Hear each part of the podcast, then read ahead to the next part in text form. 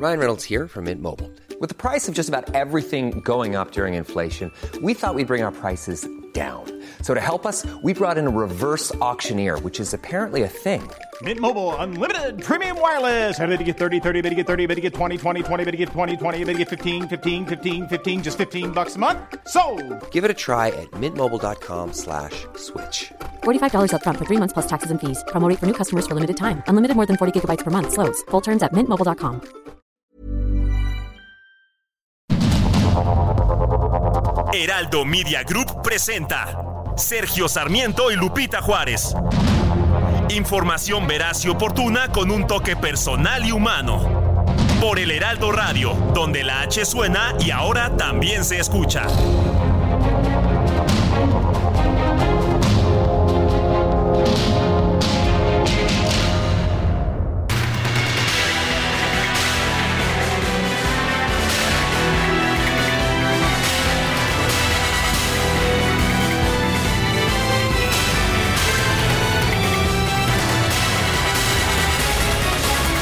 Son las 7 de la mañana con un minuto de este lunes 5 de febrero de 2024. Otrora era el día de la Constitución.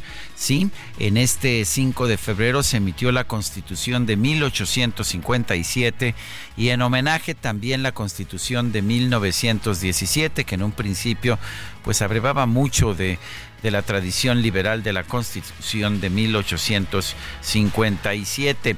Hoy, sin embargo, el presidente de la República no acudirá a la celebración que los poderes de la nación hacen en la ciudad de Querétaro por este recuerdo de la República Constitucional en la que hemos vivido. Él quiere otra república, otra constitución y ya ha anunciado que hoy a las 5 de la tarde lanzará una serie de enmiendas para pues a reducir la división de poderes de nuestro país, darle más poderes al poder ejecutivo, tener una Suprema Corte de Justicia, por ejemplo, que no pueda decretar la inconstitucionalidad de las leyes. Sí, esa es la república que está buscando el presidente de la República y por lo tanto no se presentará a la ceremonia de homenaje a esta República Federal eh, con división de poderes a la que hemos estado acostumbrados. Son las 7 con 2, yo soy Sergio Sarmiento y quiero darle a usted la más cordial bienvenida a El Heraldo Radio. Lo invito a permanecer con nosotros, aquí estará bien informado por supuesto, también podrá pasar un rato agradable.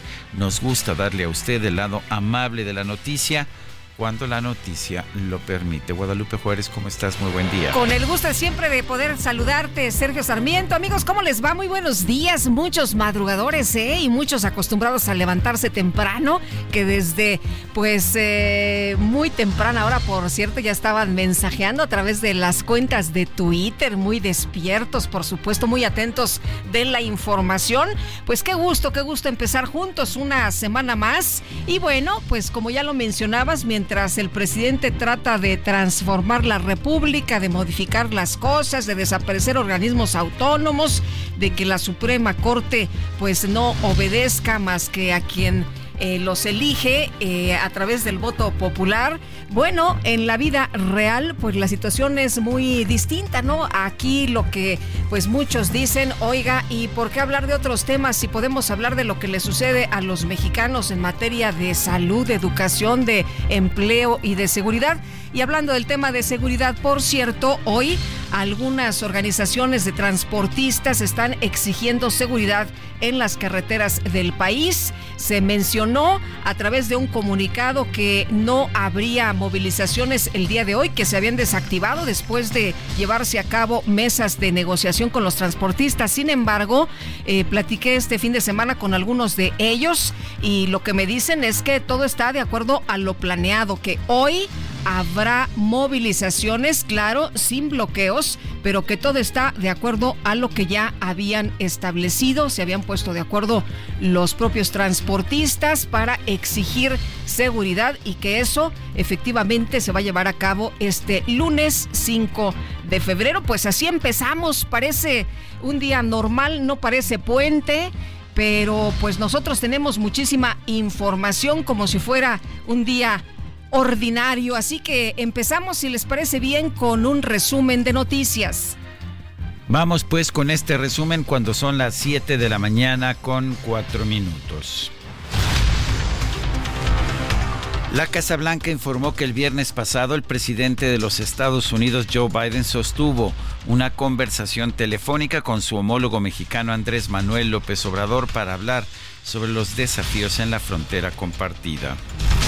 El gobierno federal explicó que en esta conversación el presidente López Obrador advirtió que construir muros y cerrar la frontera no resuelve el problema de la migración. Además, advirtió que este tipo de medidas solo son propaganda político electoral.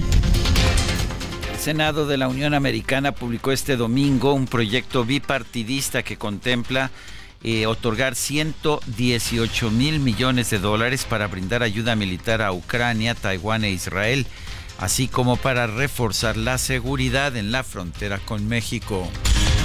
de ciudadanos estadounidenses realizaron una caravana en automóvil hasta Texas para protestar por el aumento de la migración ilegal y apoyar las aspiraciones políticas del expresidente Donald Trump.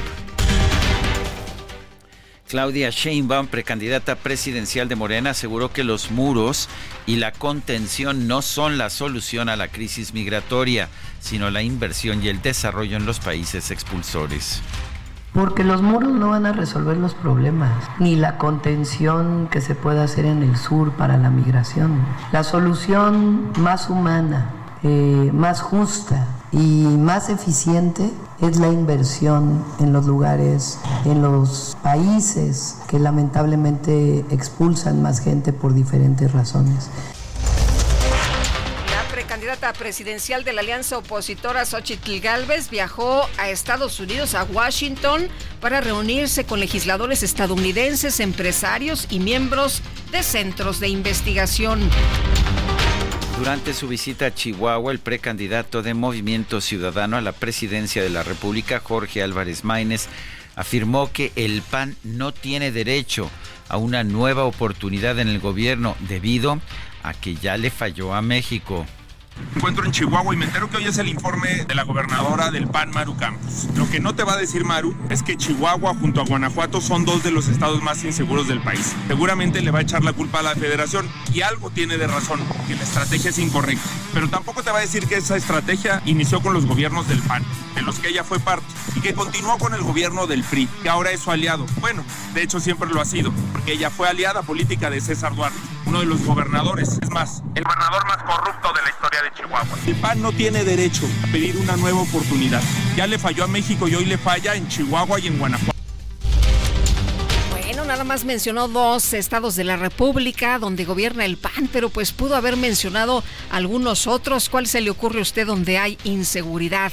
Bueno, pues ahí se la dejo pero pues este son tiempos se queda políticos uno pensando, ¿no? Este a quién son tiempos electorales. Sí, sí, sí. Bueno, el dirigente nacional del PAN, Marco Cortés, señaló que su partido está dispuesto a apoyar la propuesta del Ejecutivo de eliminar el fuero para el presidente, solo si esto se aplica desde esta administración de forma retroactiva y que no prescriban los delitos.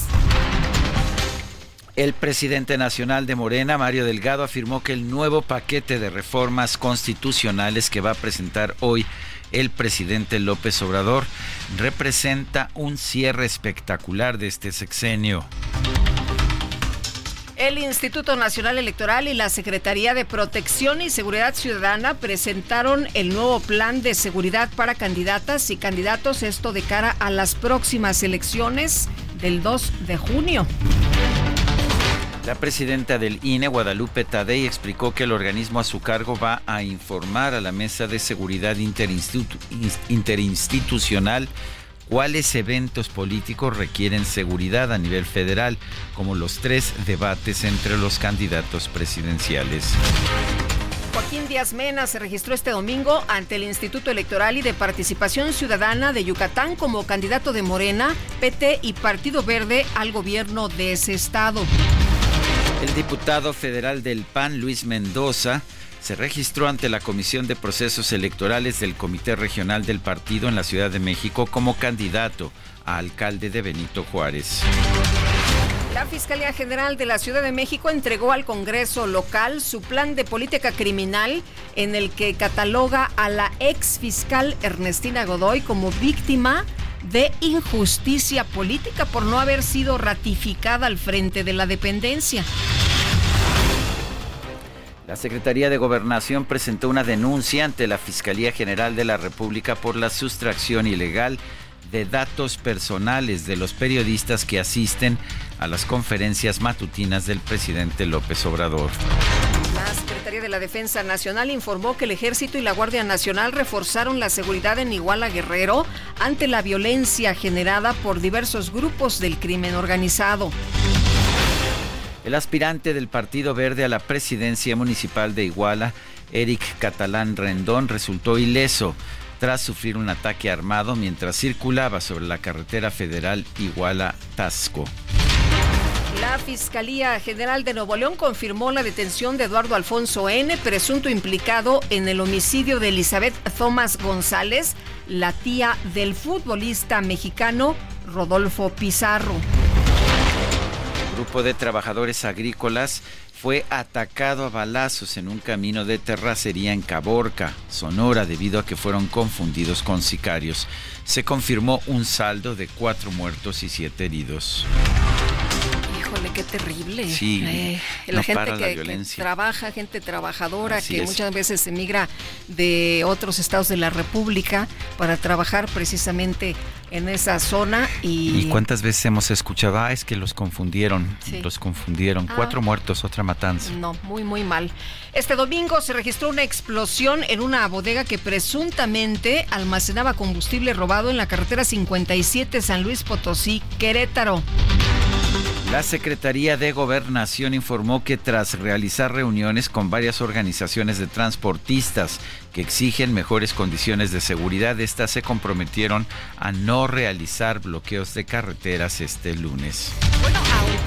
Muchos líderes de transportistas señalaron este fin de semana que efectivamente hubo una mesa de negociaciones, pero que ellos no van a abandonar lo que estaba planeado el día de hoy, que es realizar diferentes movilizaciones en las carreteras, paso lento, aunque no van a bloquear las eh, diferentes vías de comunicación, que sí va a haber movilizaciones y que ellos están exigiendo la seguridad en las carreteras después de los asaltos a los transportistas, los secuestros y los asesinatos de los choferes. Un tribunal colegiado autorizó realizar las corridas de toros de los días 4 y 5 de febrero en la Plaza México y la empresa México SADCB que dirige este recinto aseguró que en un régimen democrático todos tenemos derecho a disfrutar y a trabajar en una actividad que es lícita en pleno ejercicio de nuestras libertades. Ayer y en consecuencia de esta decisión judicial se llevó a cabo una corrida más de la actual temporada. Hoy se llevará a cabo la tradicional corrida de aniversario de la Plaza México. Diversos grupos de activistas realizaron una nueva protesta contra la tauromaquia fuera de la Plaza México, allá en la alcaldía Benito Juárez. El jefe de gobierno, Martí Batres, se pronunció en contra del maltrato animal. Se atiende por varias vías y ahora escuché al presidente mencionar dos cosas. eh, eh, por un lado el tema de, que en sus reformas va a plantear que, se prohíbe el maltrato animal y luego también eh, está el tema de que planteaba una consulta sobre esos temas. ¿no? Entonces vamos a estar atentos para ver cómo se van dando las cosas. Pero ustedes no tienen una postura de estamos en contra de corridas de toros, maltrato animal o se mantiene. Estamos en contra del maltrato animal. Bueno, este fin de semana, el presidente de los Estados Unidos, Joe Biden, ganó las primarias demócratas de Carolina del Sur con el 96.2% de los votos. Y el presidente de El Salvador, Nayib Bukele, se proclamó ganador de los comicios presidenciales en su país con más del 85% de los votos. Aseguró que su triunfo representa un récord en la historia democrática del mundo. En toda la historia del mundo, desde que existe la democracia, nunca un proyecto había ganado con la cantidad de votos que hemos ganado este día. Es literalmente el porcentaje más alto de toda la historia. Dicen ellos que los salvadoreños viven oprimidos, que los salvadoreños no quieren el régimen de excepción, que los salvadoreños viven con miedo del gobierno. Y yo les digo a los periodistas que nos acompañan esta noche, en total libertad, en total seguridad, aquí en el país más seguro de todo el hemisferio occidental. No me crean a mí, yo solo soy un político, solo soy un funcionario. Bueno, y a pesar de que aún no había resultados oficiales, la Secretaría de Relaciones Exteriores de México felicitó a Bukele por su victoria electoral. En otras elecciones, pues se tardan un poquito, ¿no? Mucho más, se tardan mucho más, hasta el último instante. No, hombre, pero aquí inmediatamente me sorprendió la Cancillería eh, dando esta felicitación. Sobre la base de las encuestas de salida. Y bueno, hizo un llamado a seguir construyendo un futuro de cooperación y desarrollo mutuo. En información deportiva, la FIFA anunció que el Estadio Azteca va a albergar el partido inaugural de la Copa del Mundo 2026 de tres días de actividades, la delegación mexicana se ubicó en el segundo lugar del medallero en el Mundial de Deportes Acuáticos Doha 2024 con una medalla de oro, una de plata y dos de bronce.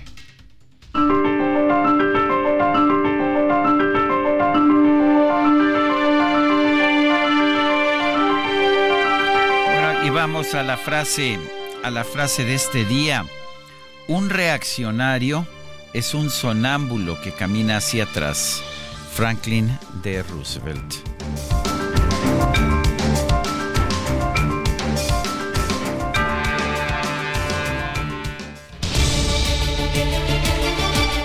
Y vamos a las preguntas. La pregunta de este viernes pasado fue la siguiente. ¿Está usted de acuerdo con la propuesta de AMLO de hacer una reforma constitucional para fortalecer a la Comisión Federal de Electricidad, sí nos respondió 4.6%, no 92.9%, quién sabe, 2.5%. Cerró con una votación muy redondita, 5.400 votos exactamente esta pregunta del viernes pasado. La que sigue, por favor. Claro que sí, mi querido DJ Kik. Esta mañana ya coloqué en mi cuenta personal de X arroba Sergio Sarmiento la siguiente pregunta.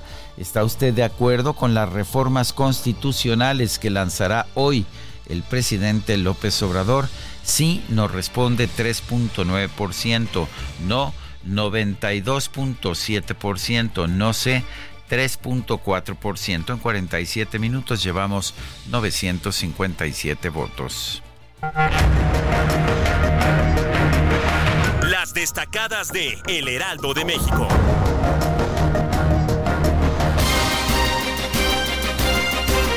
Y está con nosotros Itzel González con las destacadas. Itzel, feliz puente, espero que lo estés disfrutando. Muy buenos días, Lupita, Sergio, queridos destacalovers, completamente en vivo, lunes 5 de febrero.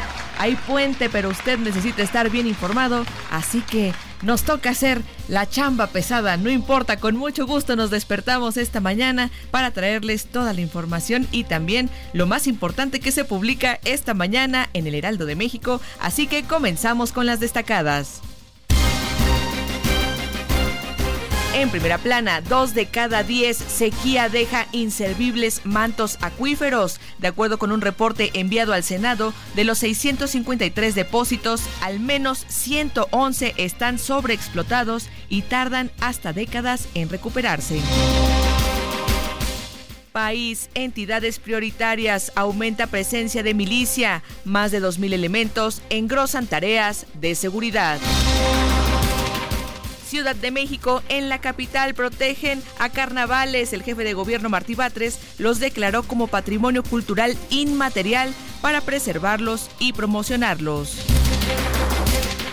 Estados, personas con discapacidad reciben apoyo. El gobierno mexiquense entregará como pensión 3.100 pesos bimestralmente. Orbe en Chile, fuegos dejan devastación, decretan dos días de duelo nacional, mueren 112 personas. meta París 2024 aseguran plaza en Juegos Olímpicos. México logró dos nuevos lugares en el Mundial de Deportes Acuáticos con Paulo Slanque, el mejor del continente de aguas abiertas, y con Osmar Olvera y Rodrigo Diego, trampolín y tres metros sincronizados. Y finalmente, en mercados, robo de mercancías aumenta costo de la carne. El presidente de Come Carne estimó que los gastos de operación del sector subieron 6%. Lupita, Sergio, amigos, hasta aquí las destacadas del Heraldo. Muy feliz lunes. Itzel, muchas gracias. Igualmente, muy buenos días.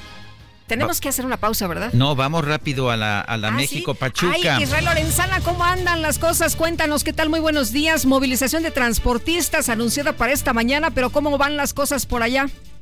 Lupita, Sergio, un gusto saludarles esta mañana. Pues hasta este momento todavía no tenemos presencia de transportistas. Estamos, por supuesto, al pendiente de estas movilizaciones anunciadas para el día de hoy por la mañana. Así que, bueno, pues hay que recomendar a nuestros amigos automovilistas que transitan a través de la México Pachuca, lo hagan con mucho cuidado. A la altura de la incorporación con la vía Morelos tenemos asentamientos considerables, nada para abandonar esta arteria, para quien va con dirección hacia la zona de Indios Verdes, el sentido opuesto sin ningún problema, a buena velocidad, Sergio Lupita, esto con direcciones al perímetro de la vía Morelos, Ecatepec, o con dirección también hacia la vía José López Portillo. Es la información que les tengo esta mañana. Israel, muchas gracias. Muy buenos días. Pues así están las cosas en la México Pachuca. Y Sergio, los transportistas decían que a las 8 de la mañana empezarán con las movilizaciones. Vamos con Gerardo Galicia, está en el oriente de la Ciudad de México. Adelante, Gerardo.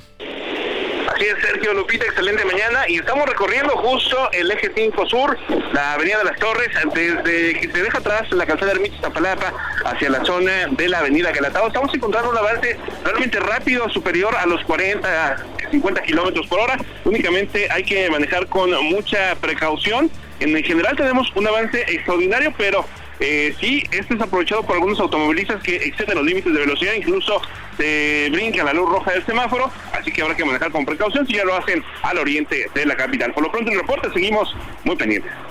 Gerardo Galicia, muchas gracias. Son las 7 con 24. Nuestro número de WhatsApp es el 55 2010 96 47. Vamos a una pausa.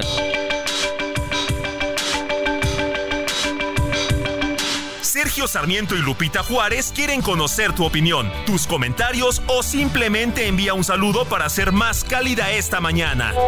Envía tus mensajes al WhatsApp 55 20 10 96 47.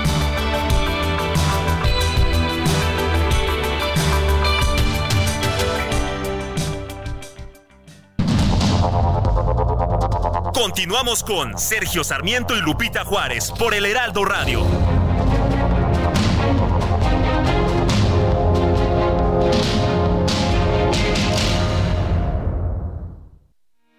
Porque te presta hasta cuatro meses de tu sueldo. Porque lo obtienes en máximo 24 horas. Porque lo utilizas para lo que quieras. Porque lo tramitas fácil y sin intermediarios.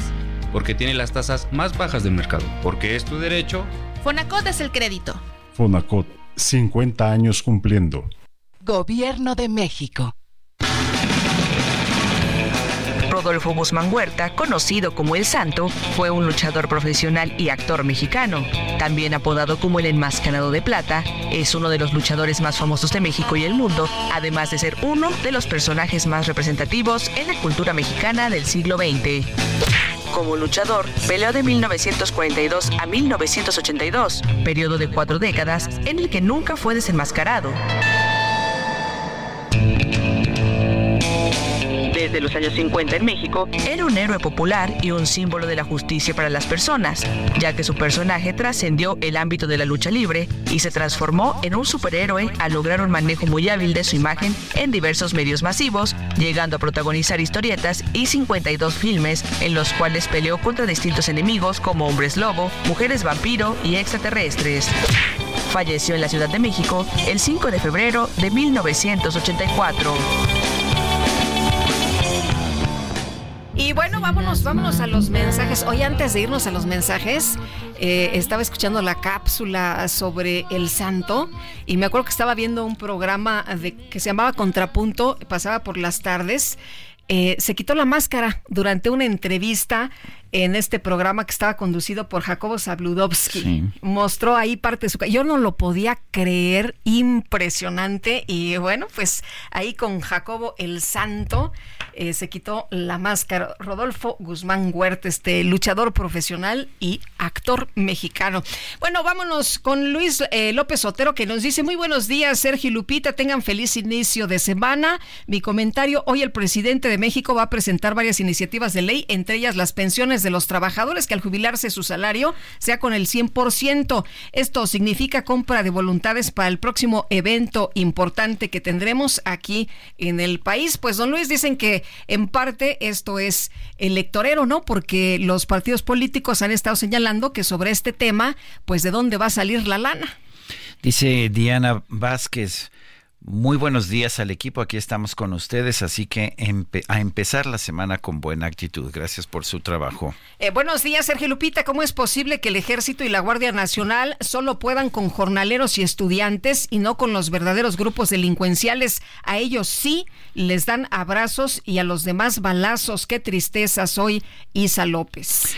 Hoy va a haber ah, pues una serie de manifestaciones, de expresiones de protesta de varias organizaciones de transportistas que exigen mejores condiciones de seguridad se han comprometido a no realizar bloqueos. Benjamín Gómez es vicepresidente de la región occidente y noroeste de la Federación México-Americana de Transportistas AC, la FEMATRAC está precisamente o formará parte de estas movilizaciones que deben empezar a eso de las 8 de la mañana. Benjamín Gómez, gracias por tomar nuestra llamada. Cuéntenos cuáles son las razones de las quejas de los transportistas. Muy buenos días y pues gracias a ustedes por invitarnos a participar aquí en su programa de, de noticieros y a todos sus radioescuchas. Pues ahora sí que les doy el mensaje y el agradecimiento que nos puedan considerar de lo que nosotros podamos provocar, pero no somos nosotros los que estamos provocando esto, sino el gobierno que no pone cartas en el asunto y que siempre está lleno de traiciones hacia nosotros los mexicanos, que no cumplen como debe de ser. Un gobierno, o sea, más bien los gobernantes, lo único que tienen que hacer es administrar los recursos para mejoría de la nación pero no para someternos nuevamente a la esclavitud. Eh, don Benjamín, el eh, fin de semana se llevó a cabo una reunión. Ustedes estuvieron en eh, mesas de negociación ahí con la Secretaría de Gobernación. cuéntenos qué fue lo que se acordó y salió un comunicado que señalaba que se desactivaban todas las movilizaciones, pero ustedes van a realizar estos movimientos, ¿no? Sin bloquear las carreteras, pero ustedes van a llevar a cabo su movimiento esta mañana. Cuéntenos. Bueno, no sé, no sé qué signifique bloquear. Desconozco esa palabra. No existe en nuestro diccionario de esta coalición que formamos. Pero lo que sí les sé decir que nos mintieron, nos engañaron como siempre lo hacen con todos los ciudadanos. De, y lo mejor de todo fue que salió ese comunicado el día de ayer, que tenemos mucha oportunidad y tuvimos mucha oportunidad de desmentirlo con una minuta de trabajo que fue firmada por todos los que estuvieron presentes en esa reunión supuestamente de gobernabilidad, pero que nos fallaron al sacar ese documento, pues nosotros presentamos la minuta de trabajo que se firmó, nuevamente insisto, de que no vamos a retirarnos, vamos por tiempo indefinido hasta que no se dé solución a la problemática principalmente lo que es la inseguridad que estamos pasando todos, o sea, sufriendo todos los mexicanos, ciudadanos comunes, usuarios de las carreteras por necesidad o por trabajo también, no, no únicamente el transportista, sino que todos, todos estamos en esta mala acción de, gente pues que no tiene escrúpulos este, humanos y que realmente los gobiernos que hemos tenido anteriormente, como usted lo dice, pues nos llevan a orillar a este, tipo de manifestaciones. Y de antemano ofrezco mil disculpas a todos los ciudadanos que posiblemente le provoquemos algún pues algún descontento este pero es necesario porque insisto que esto nos, nos concierne a todos. Dice don Benjamín que que no conoce la palabra bloqueo Entonces, y que vamos y que van a ocasionar pues algún tipo de molestia a quienes transitan en las carreteras. ¿Significa esto que van a interrumpir el tránsito en las carreteras? No interrumpirlo totalmente. Vamos a estar tomando los, lo que es el acotamiento, invadiendo un poco el carril de baja. Así fue el acuerdo el sábado, día 3 de febrero ¿Por qué digo que invadiendo el carril de baja no porque lo quieramos hacer, sino que es necesario? Ya que no conozco una sola autopista o una sola carretera en México que cumpla con la norma 086 de la Secretaría de Infraestructura, Comunicaciones y Transporte, que un vehículo en descompostura pueda estar fuera totalmente del carril de rodamiento. Y eso es lo que vamos a utilizar, el supuesto acotamiento que en muchas carreteras ni existe, ni paradores seguros para que los compañeros conductores del autotransporte federal puedan llegar a hacer uso de él en sus ratos de descanso o en sus ratos de reposo o pernoctar, que no tenemos la plena seguridad de que hay un parador para poder hacer estas, estas necesidades, estas necesidades fisiológicas que las carreteras concesionadas no cumplen tampoco con lo que vienen siendo los servicios conexos. Eh, don Benjamín, eh, van a llevar a cabo, tengo entendido, eh, marcha lenta y que se iban a sumar alrededor de 150 mil unidades. ¿Esto es así? ¿Tienen ese, ese plan para el día de hoy? Eso es lo que más o menos contemplamos nosotros, lo de la coalición. Pero de que van a ser miles, eso sí se lo puedo asegurar porque ya lo he dicho en otras ocasiones era un globo lleno de agua que nomás estaban esperando una puntita de una aguja para que tronara.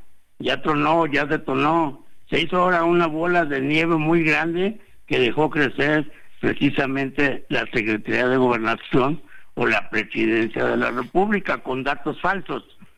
Y aparte los gobernadores de cada estado, que también tienen la obligación de salvaguardar la seguridad de todo aquel ciudadano que cruce por sus estados. La vigilancia debe de, ser y no que seamos sorprendidos y amenazados o hasta muchas de las veces golpeados por exigir nuestros derechos constitucionales, más aparte ser extorsionados por algunas autoridades, este tanto como ciudadanos comunes como nosotros como transportistas al igual, que somos este, extorsionados, golpeados, amenazados y este y ya en los últimos casos asesinados.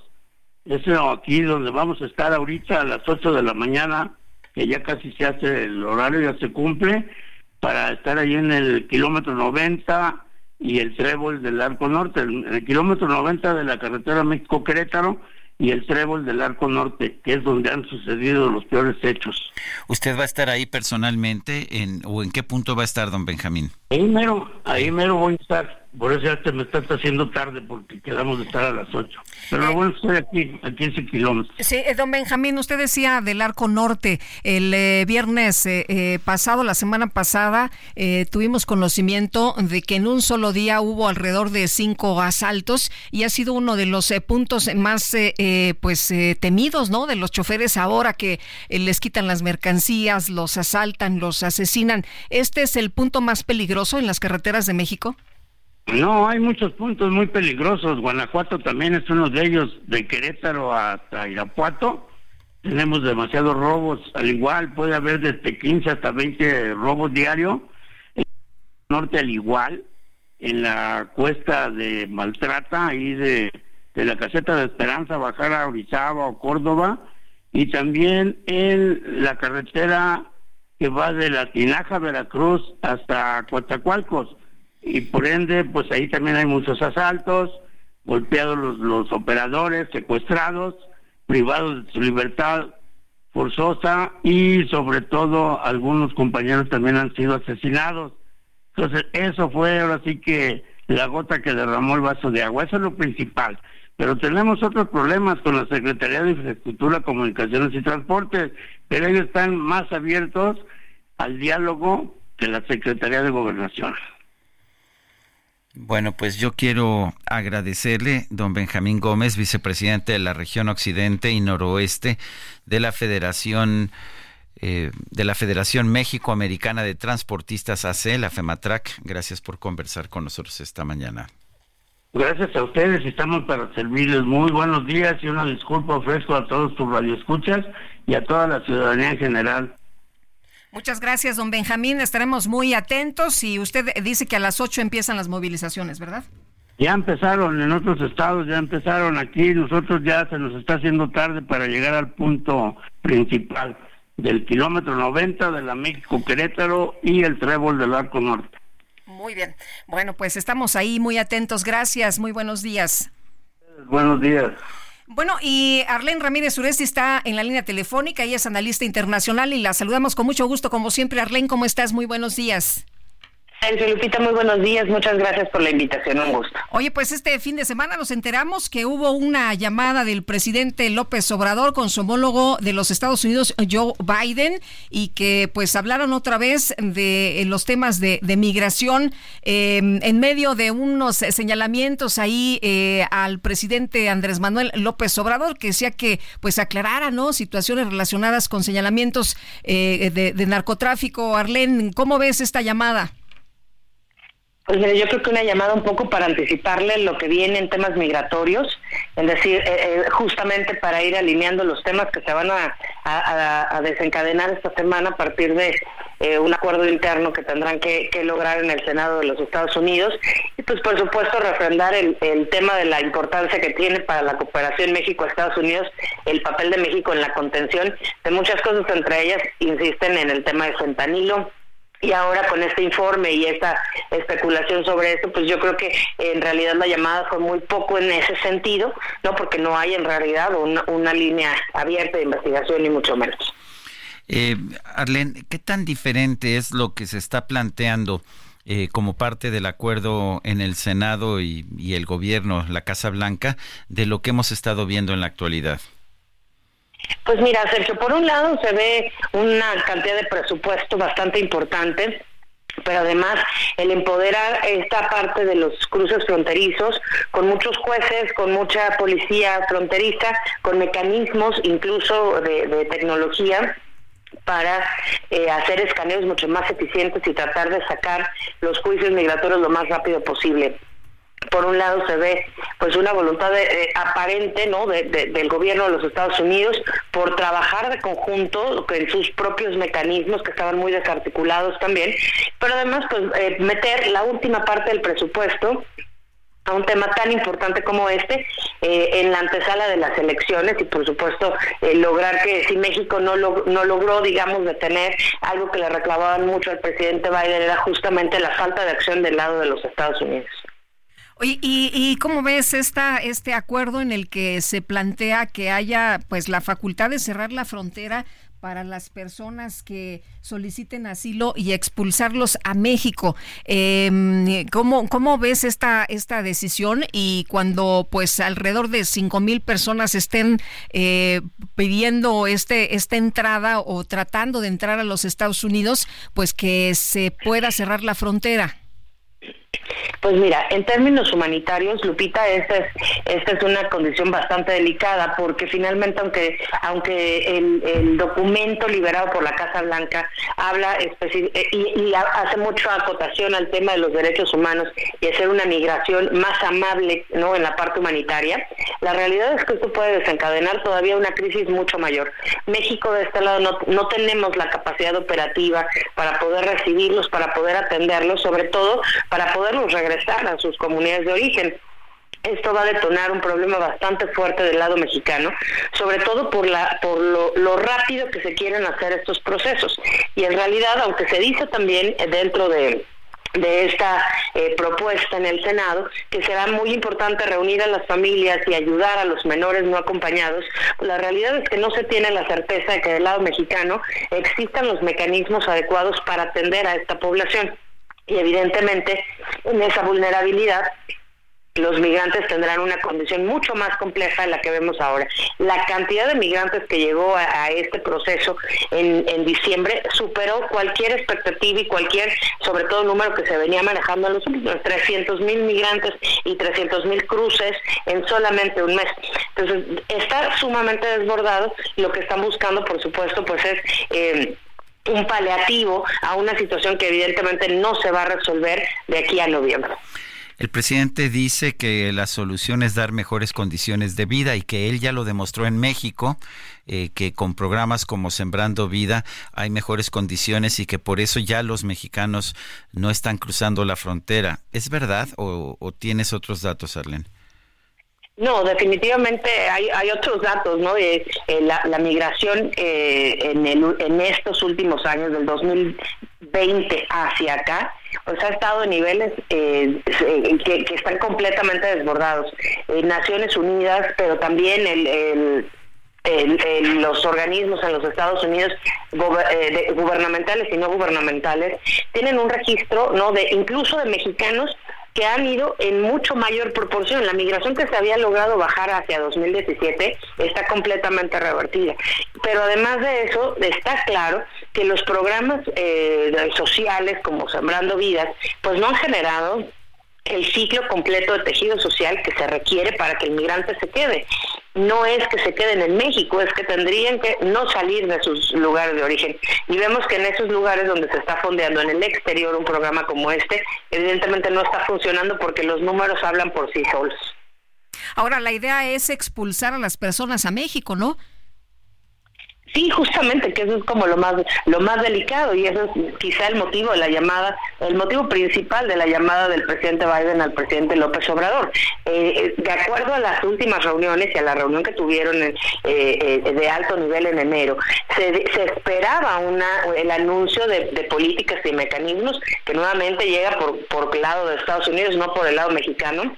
Hoy sabemos que si el miércoles que se vote este acuerdo en el Senado pasa, ¿no? Y logrando además un apoyo de la, de, la, del, grupo este, de los senadores republicanos, lo cual no sería extraño, pues evidentemente a México le va a tocar hacer el trabajo duro nuevamente de los Estados Unidos en esta materia en los próximos años y en los próximos meses de inmediato. Y digo en los próximos años porque sabemos que derivado del, del resultado de la elección, este mecanismo se va a poder extender, que eso es justamente por la razón por la cual los republicanos lo, votaron a favor, porque está abierta la posibilidad que si hay un cambio que le favorezca al Partido Republicano en las próximas elecciones, este mecanismo se va a poder eh, continuar e incrementar, de lo cual por supuesto pues habla de compromisos mayores hacia México, de una presión política tremenda hacia el próximo gobierno en México y que definitivamente esa, ese regreso y esa expulsión de los migrantes de Estados Unidos hacia México no solamente implica la reincorporación de migrantes mexicanos hacia nuestro territorio, sino de absorber nuevamente o reabsorber a estos migrantes eh, latinoamericanos o de otras nacionalidades que van a tener que estar en México mientras el gobierno pueda resolver cómo regresarlos. Ahora, Trump no quería que se lograra este acuerdo que se firmara por Biden. ¿Cómo pues eh, ves que se ha ido cambiando el escenario y que efectivamente podría este, entrar en vigor con Biden? Sí, definitivamente, y sobre todo, sabes, Lupita, eh, de, alguna forma esto le favorece al presidente Trump, porque sabemos que él es muy bueno en la parte discursiva y que ese tipo de, de, coyunturas políticas las capitaliza muy bien.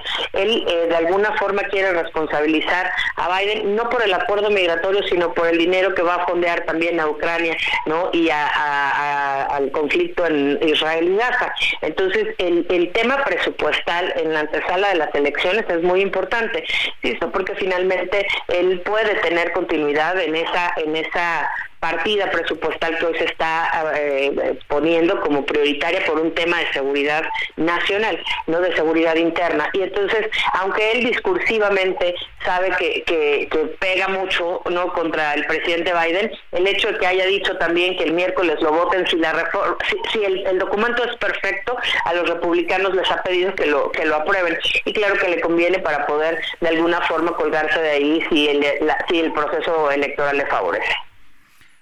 Bueno, pues Arlene, muchas gracias como siempre por platicar con nosotros. Muy buenos días. Al contrario, muy buenos días. Gracias a ustedes por la invitación. Hasta luego. Rápido vamos con Javier Ruiz, está en la colonia San Rafael. Adelante, Javier. Hola Sergio Lupita, ¿qué tal? Excelente mañana y mencionarte que hace momentos pues fue asesinado un hombre de aproximadamente 35 años de edad, exactamente la calle de Jaime Torres Poder y la calle de Manuel Carpio. Se habla de que dos sujetos llegaron a bordo de una motocicleta, sin mediar eh, palabra, le dispararon en varias ocasiones. Este hombre se encontraba fuera de una tienda de abarrotes y en ese momento se monta un operativo principalmente por elementos de la Secretaría de Seguridad Ciudadana para dar con los responsables un ataque directo, al menos hay cinco eh, disparos de armas de fuego percutidos en este punto. La zona está acordonada, una calle de tránsito local, no se ve afectada la circulación Sergio Muy bien, gracias Javier. Estamos atentos, buenos días, hasta luego. Y nosotros vamos a una pausa y regresamos.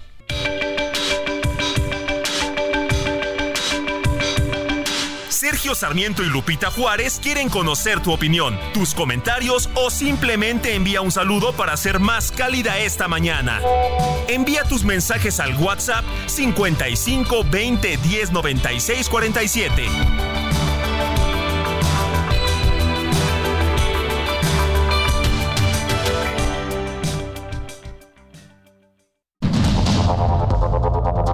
Continuamos con Sergio Sarmiento y Lupita Juárez por el Heraldo Radio.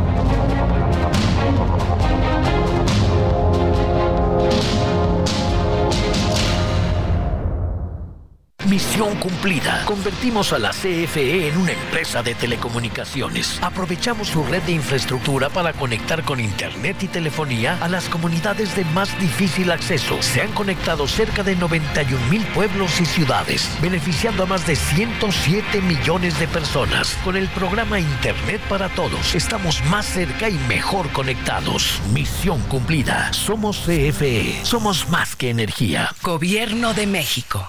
Y bueno, en los mensajes nos dice el Andrew Bananas, buenos días Sergio Lupita, equipo del Heraldo Radio, vale mucho la pena reflexionar sobre la actitud del presidente y los caprichos de sus reformas.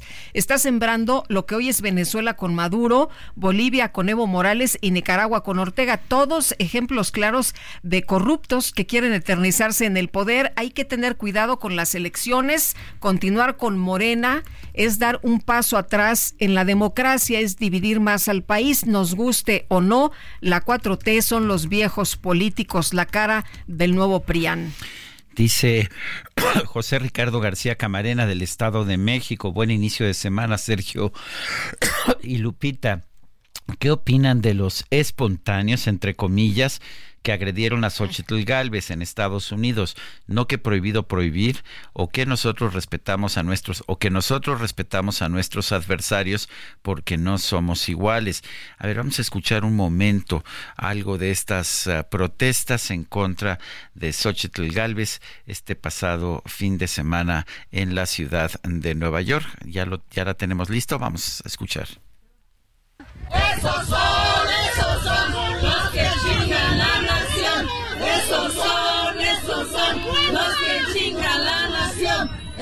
son, esos son los que chingan la nación. Bueno, pues para ser espontáneos estaban, muy, coordinados, ¿no? Muy eh, nado sincronizado, como le dirían ahora. Y bueno, pues ahí Xochitl Galvez visitó Nueva York, donde este grupo de simpatizantes de Morena protestó en contra de Xochitl Galvez. Esto fue ahí en el marco de su conferencia con estudiantes en la American Society. Y los manifestantes eh, portaban ahí los mensajes dirigidos, eh, pues como Xochitl, eres una corrupta, le gritaron incluso, ahí va la rata, ahí va la rata. Y bueno, pues eh, Sergio, les hicieron ahí, este, pues eh, ahora sí que la, la doble, ¿no? Eh, mm, una persona que pensaron que era Xochitl Galvez y la sacaron ahí con una chamarra y no era Xochitl Galvez. Xochitl se salió por otro lado, pero de todas maneras alcanzaron por ahí a hacerle algún video. Pero bueno, pues ahí por lo pronto lo que ocurrió durante estas protestas en Nueva York. Son las ocho con cinco. Claudia Sheinbaum haya, ha, ha lanzado un programa llamado Diálogos por la Transformación.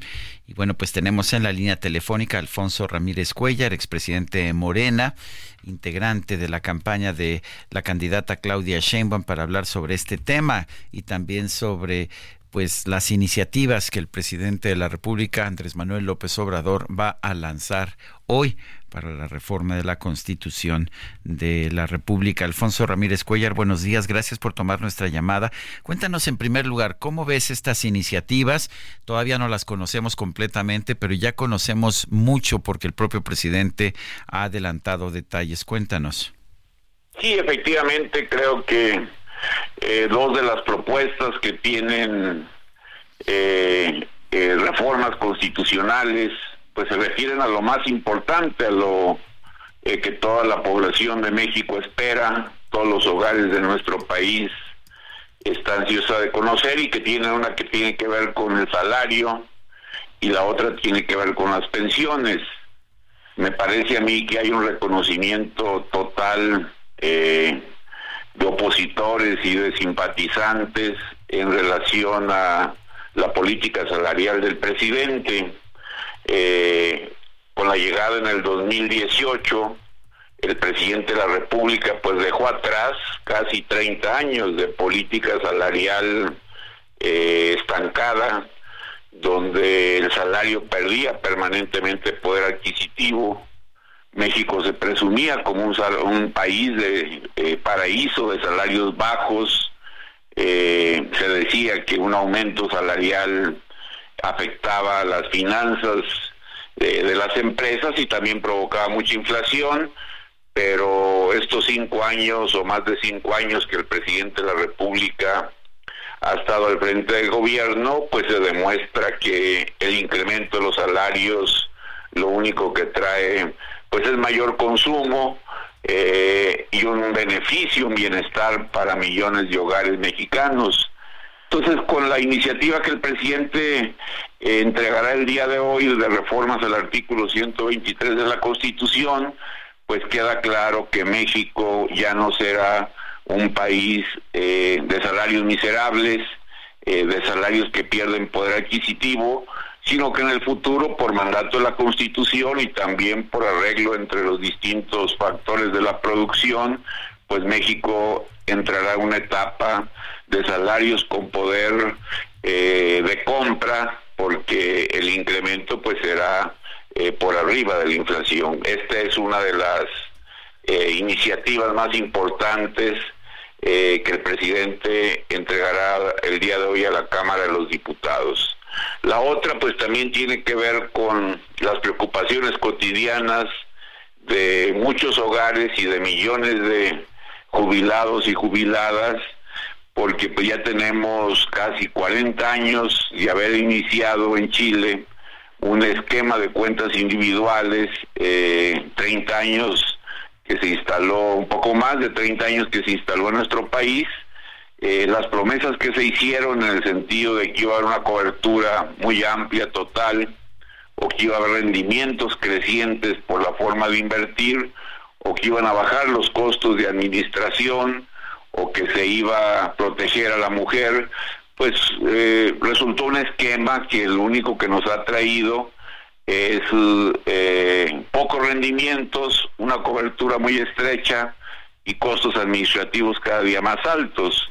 Por eso creo que la iniciativa del presidente también para reformar el artículo 623 pues traerá como resultados la existencia y el mandato de pensiones justas y en algunos segmentos salariales el compromiso de que se entregará el 100% del salario base de cotización. Entonces, eh, eh, una política salarial muy fuerte, muy robusta, donde México entrará a una etapa ya consolidada de salarios con poder de compra, con poder adquisitivo y una garantía de que las pensiones que se entregarán sean pensiones justas para poder vivir. Son dos de las más importantes, de las fundamentales, Sergio Lupita.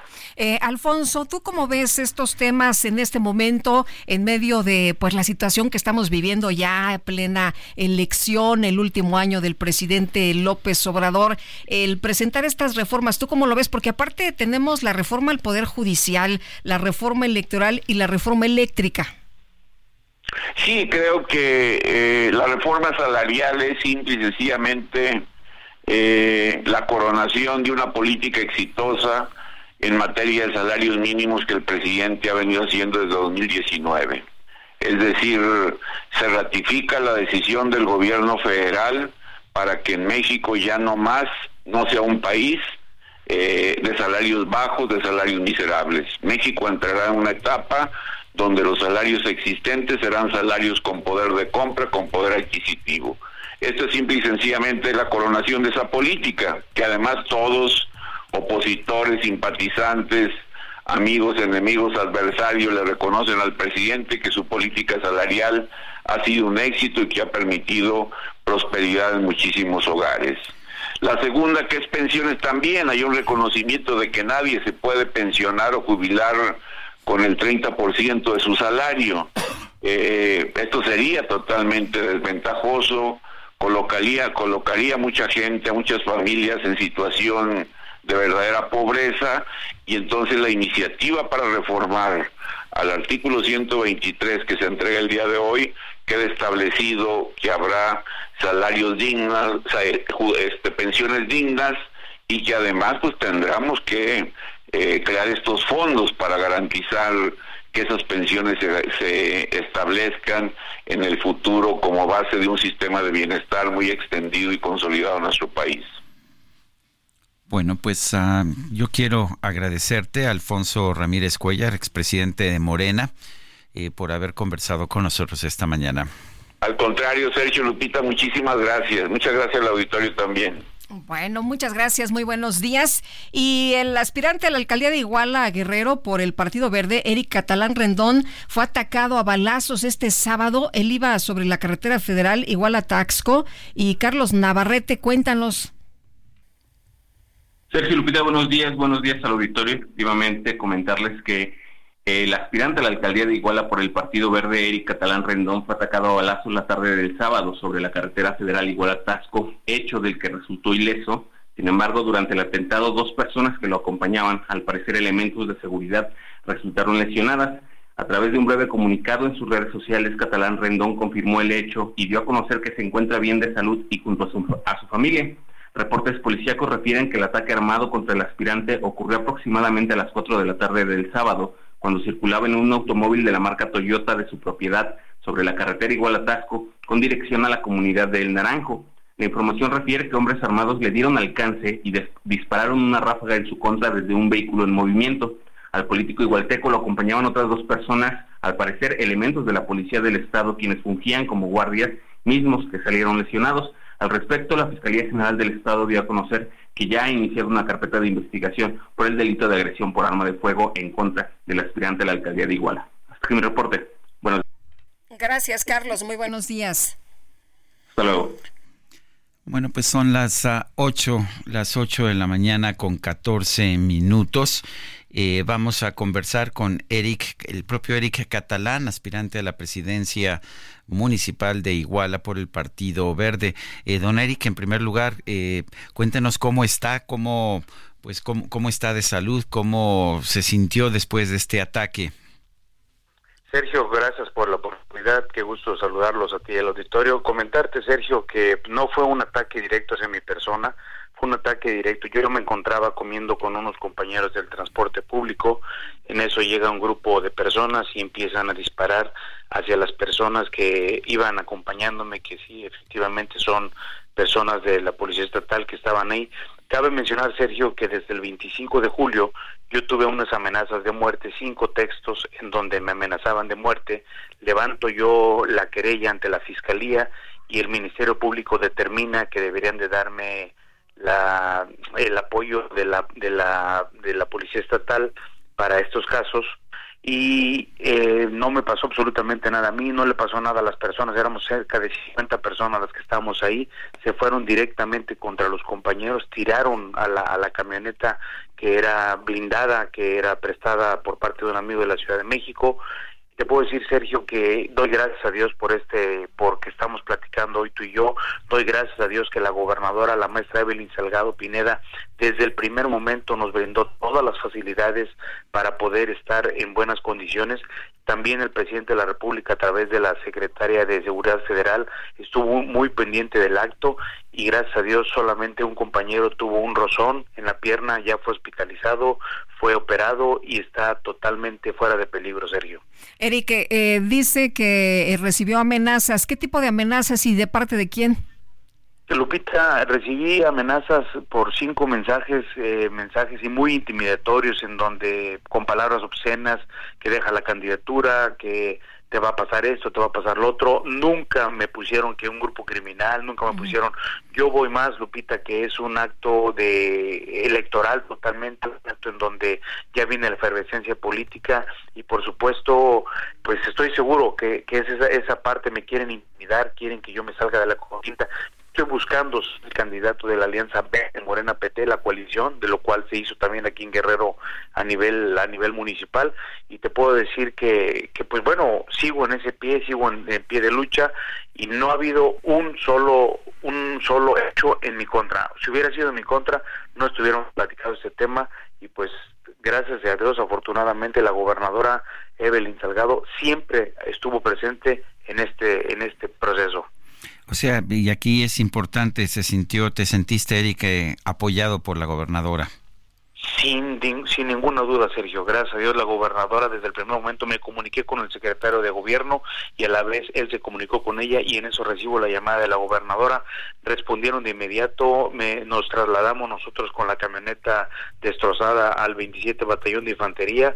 Ahí nos atendieron muy bien por parte de la secretaria Rosa Isela, también por instrucciones del presidente de la República nos dieron el apoyo, de ahí nos trasladamos ya al domicilio y ahorita te puedo decir, Sergio, que el susto pues, ya pasó, fueron directamente contra la camioneta, contra los jóvenes, esa camioneta sirvió de barrera para que los cuatro compañeros no les pasara absolutamente nada porque lo estaban comiendo ellos también igual que todos y llegaron a atacarlos directamente ellos. Te puedo decir que si hubiera volteado una persona de esas nos dispara, pues hubiera hecho, pues no sé, hubiéramos perdido la vida varios de nosotros, pero fueron directamente ellos, por eso me atrevo a decir que fue un acto intimidatorio. Las líneas de investigación las va a sacar yo creo la, la fiscalía, pero sí te puedo decir que no fue hacia mi persona directamente. Hay muchos rumores. Yo nunca viajé en un carro rojo que dicen. Yo siempre estuve abajo en una mesa comiendo, más no me estuve trasladando. Después nos trasladamos en la camioneta blindada, ya supuestamente con varios impactos de cuerno de chivo. Entonces, Eric, ¿fue una advertencia que se suma a las amenazas? Yo creo que sí. Sí, fue una advertencia lo que lo que se dio, pero bueno, te vuelvo a repetir, las líneas de investigación las van a sacar pues las las autoridades competentes, pero yo estoy muy pero muy contento porque tanto el gobierno estatal como el gobierno federal reaccionaron de una manera inmediata a nuestro favor. O sea, no te bajas de, de, de la carrera. De ninguna manera, seguimos más fuertes que nunca. Yo saqué el segundo lugar en la en las en las elecciones pasadas, yo creo que también eso les teme un poco, perdí por muy poco y ahorita con la alianza yo creo que podemos dar mucho más la pelea en esto. Pita. Bueno, pues Eric, muchas gracias por platicar con nosotros esta mañana. Muy buenos días. Gracias, Lupita. Gracias, Sergio. Hasta luego, Eric Catalán es aspirante a presidente municipal de Iguala por el Partido Verde. Bueno, y los habitantes de, de una localidad de Tasco, eh, pues han decidido suspender la feria local, la feria de la comunidad de Wixtac. Esto según los propios pobladores, a más de dos semanas de que en Taxco el transporte pues se ha vuelto irregular, las clases han sido suspendidas y hay temor ante las amenazas del grupo el grupo conocido como la familia michoacana. Los habitantes de, de esta comunidad, Wixtac, que se ubica 32 kilómetros alejada de la cabecera municipal, dijeron que el pasado 2 de febrero no se celebró la fiesta patronal de la Candelaria. También se suspendió la feria y una corrida de toros. Eh, se realizaron, sí, misas y danzas, pero la verdad es que lo que dicen los habitantes de la comunidad es que tienen miedo. Los integrantes de esta organización armada de la familia michoacana se pasean a pie y en camionetas por las calles de los pueblos, es lo que señala una autoridad. Eh, ha habido secuestros, cobros de piso a tiendas de abarrotes y de transporte público, así como ha habido control de fiestas patronales. Esta, este tipo de acciones de la familia michoacana ha afectado también a otras localidades cercanas como Paintla, Santiago Temixco, Atzala, Cerro Gordo, Icatepec, Zapoapa, San Juan Tasco el Viejo, Cacalutenango, Tecapulco y Puente Campuzano.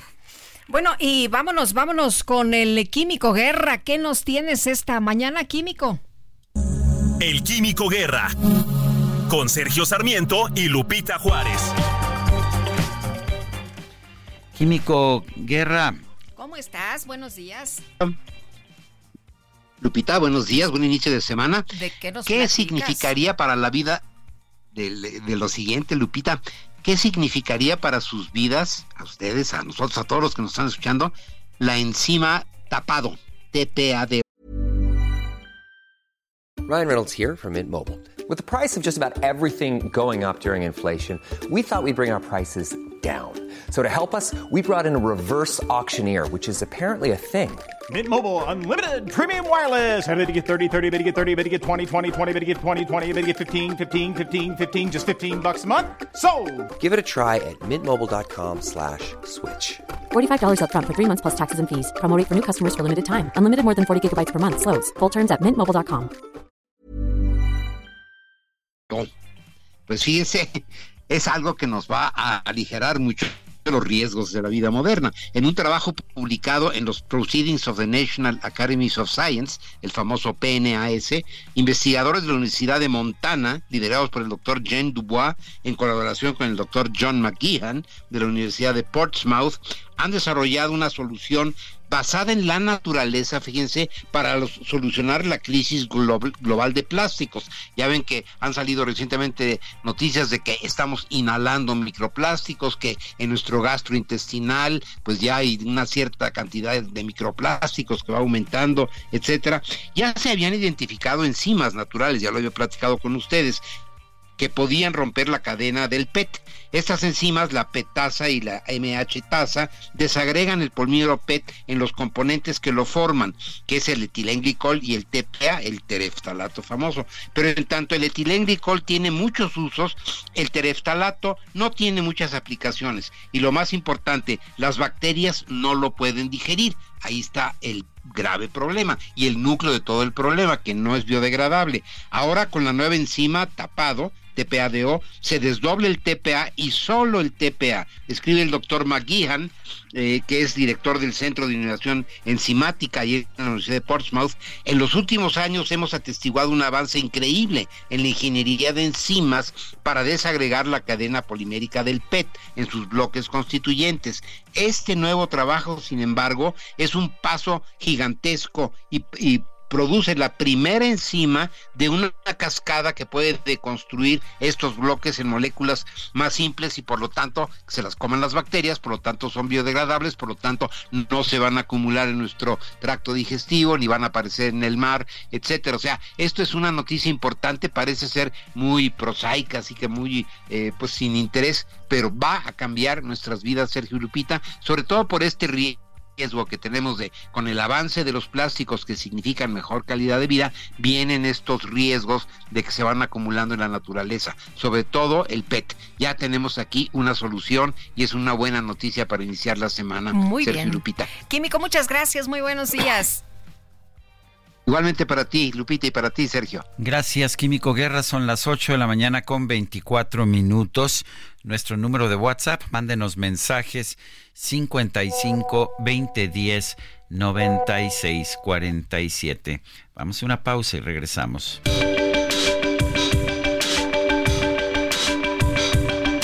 Sergio Sarmiento y Lupita Juárez quieren conocer tu opinión, tus comentarios o simplemente envía un saludo para ser más cálida esta mañana.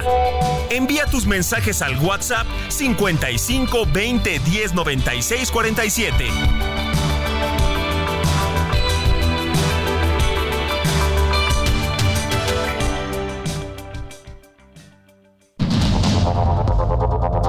Continuamos con Sergio Sarmiento y Lupita Juárez por el Heraldo Radio.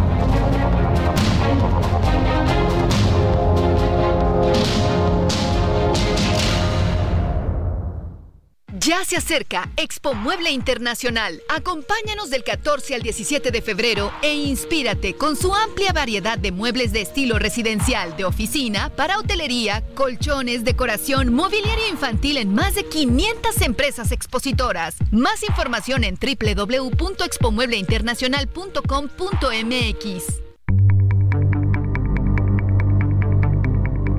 Jaque Mate con Sergio Sarmiento.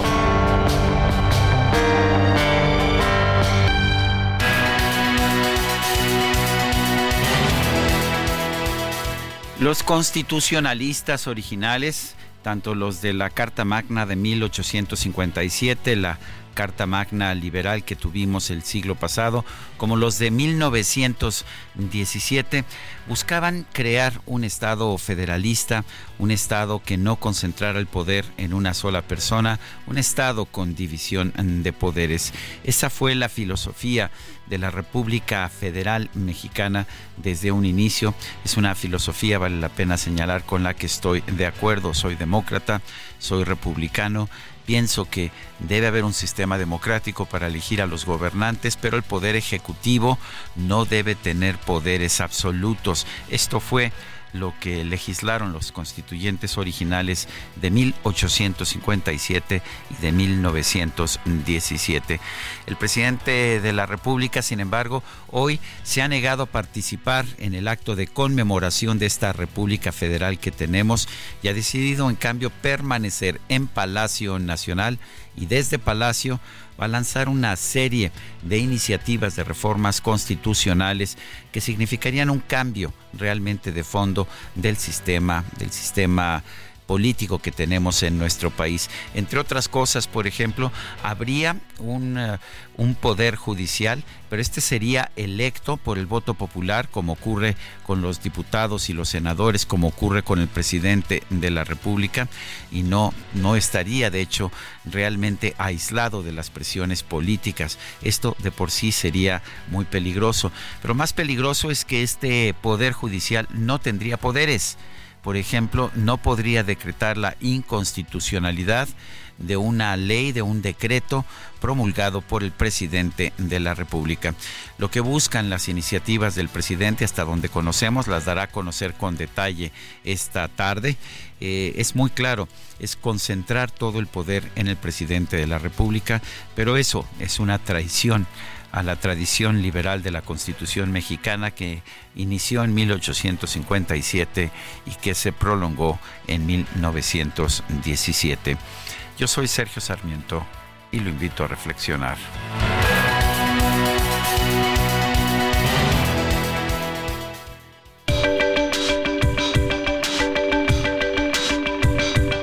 Para Sergio Sarmiento, tu opinión es importante escríbele a Twitter en arroba Sergio Sarmiento.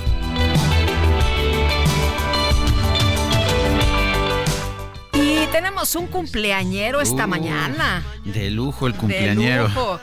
Isaías. Isaías Robles, que siempre nos acompaña, que siempre nos está mandando información, que siempre, eh, pues que siempre es parte de, de este equipo maravilloso que tenemos, subdirector editorial del Heraldo Radio. Bueno, y no para, no para nunca de trabajar igual que nosotros, Isaías Robles, con todo el corazón. Te mandamos un abrazo. De todo el equipo. De parte de todo este equipo y te deseamos lo mejor, lo mejor. Bueno, y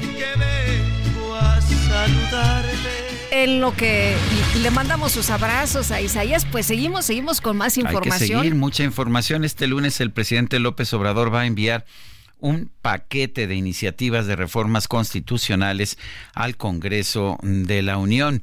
¿Cuál es la postura del PRD, el Partido de la Revolución Democrática? Vamos a preguntarle a Jesús Zambrano, presidente nacional del PRD. Jesús, gracias por tomar nuestra llamada. Cuéntanos eh, cuál es la posición del PRD acerca de estas iniciativas. No las conocemos en su totalidad, pero el presidente ya ha sido bastante explícito acerca de eh, cuál será el contenido, por lo menos de las principales. Bueno, se nos cortó la comunicación. Vamos a tratar de restablecer el contacto en unos momentos más. Pero interesante, ¿no? Saber cuál es, eh, pues, la reacción, lo que piensan los partidos políticos de lo que el presidente está tratando de hacer con estas reformas. Platicaba con algunos legisladores del propio partido Morena, el propio partido del presidente, y decían que, pues, es una gran acción que va a empezar en esta legislatura, Sergio, que solamente tiene algunos meses, pero que va a continuar terminar y que va a terminar en la próxima legislatura con nuevos eh, legisladores eh, electos el próximo 2 de junio. Así que, bueno, pues ahí, ahí eh, ya está Jesús Zambrano. Hola, Jesús. Muy buenos días, Lupita Sergio, con un saludarles sus órdenes como siempre. Jesús, cuéntanos cuál es la postura del PRD acerca del paquete de iniciativas de reformas constitucionales del presidente López Obrador. Mira, hay reformas eh, que deben ser, desde mi punto de vista, atendidas eh, y enriquecidas, como es todo lo que corresponde al ingreso de los trabajadores vía sistema de pensiones, eh, que hay que mejorar desde luego la propuesta, afinarla y que tome medidas urgentes, inmediatas, el propio presidente en la ruta de acabar definitivamente con el outsourcing como él se lo ha propuesto. Hay más de 300 mil trabajadores, mujeres y hombres en esa condición laboral, trabajando para las dependencias. a ver, se nos... Bueno. Sí, es que te perdimos un momento, sí. Sí, y entonces, eh, eh, y luego todo lo que tiene que ver también con eh, las eh, relaciones en el ISTE y reformas que deben hacerse, que no necesitan esas ni reformas legales ni constitucionales, solamente tomar el, la decisión, pero no lo está haciendo.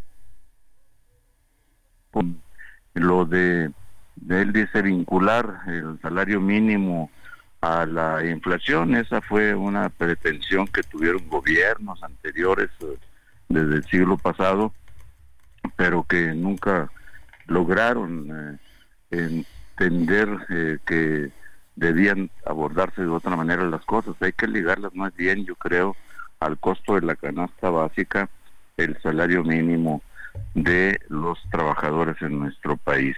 Esas eh, reformas yo creo que son atendibles si se mejoran, se perfeccionan, a ver si están dispuestos a moverla aunque sea un punto o una coma, pero hay otras francamente regresivas eh, eh, que constituyen un verdadero asalto a la Constitución, eh, a la división de poderes, toda esta pretensión de modificar como lo hacen, como lo proponen en la iniciativa de llevar a los jueces, ministros, magistrados, etcétera, tanto los de la Corte directamente como a los eh, eh, magistrados electorales a votación a un sistema de elección popular en un galimatías en donde la el, Tribunal Electoral califica la elección de los ministros de la Corte, los ministros de la Corte califican la elección de los eh, magistrados electorales, etcétera.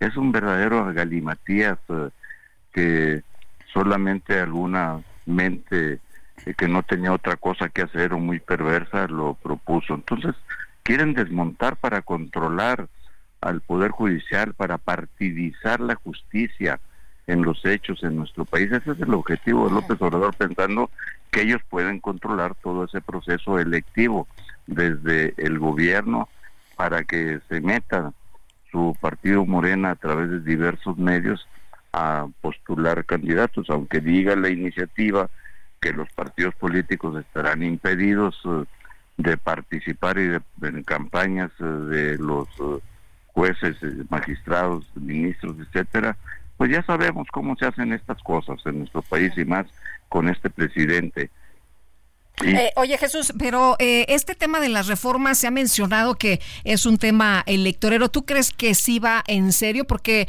pues lo que han dicho es que en estos momentos no tiene los votos como para una eh, modificación a, las a, todas estas reformas que quiere hacerse, aunque bueno pues dice que él va por el plan C para la próxima pues para el Congreso, ¿no?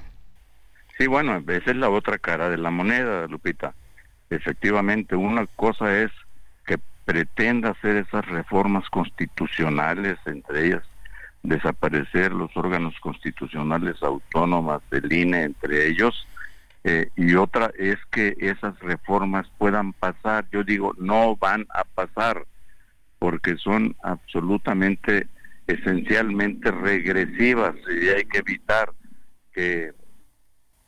Hola Jesús. No, parece que se nos perdió, se nos está yendo y regresando la, la llamada de Jesús Zambrano.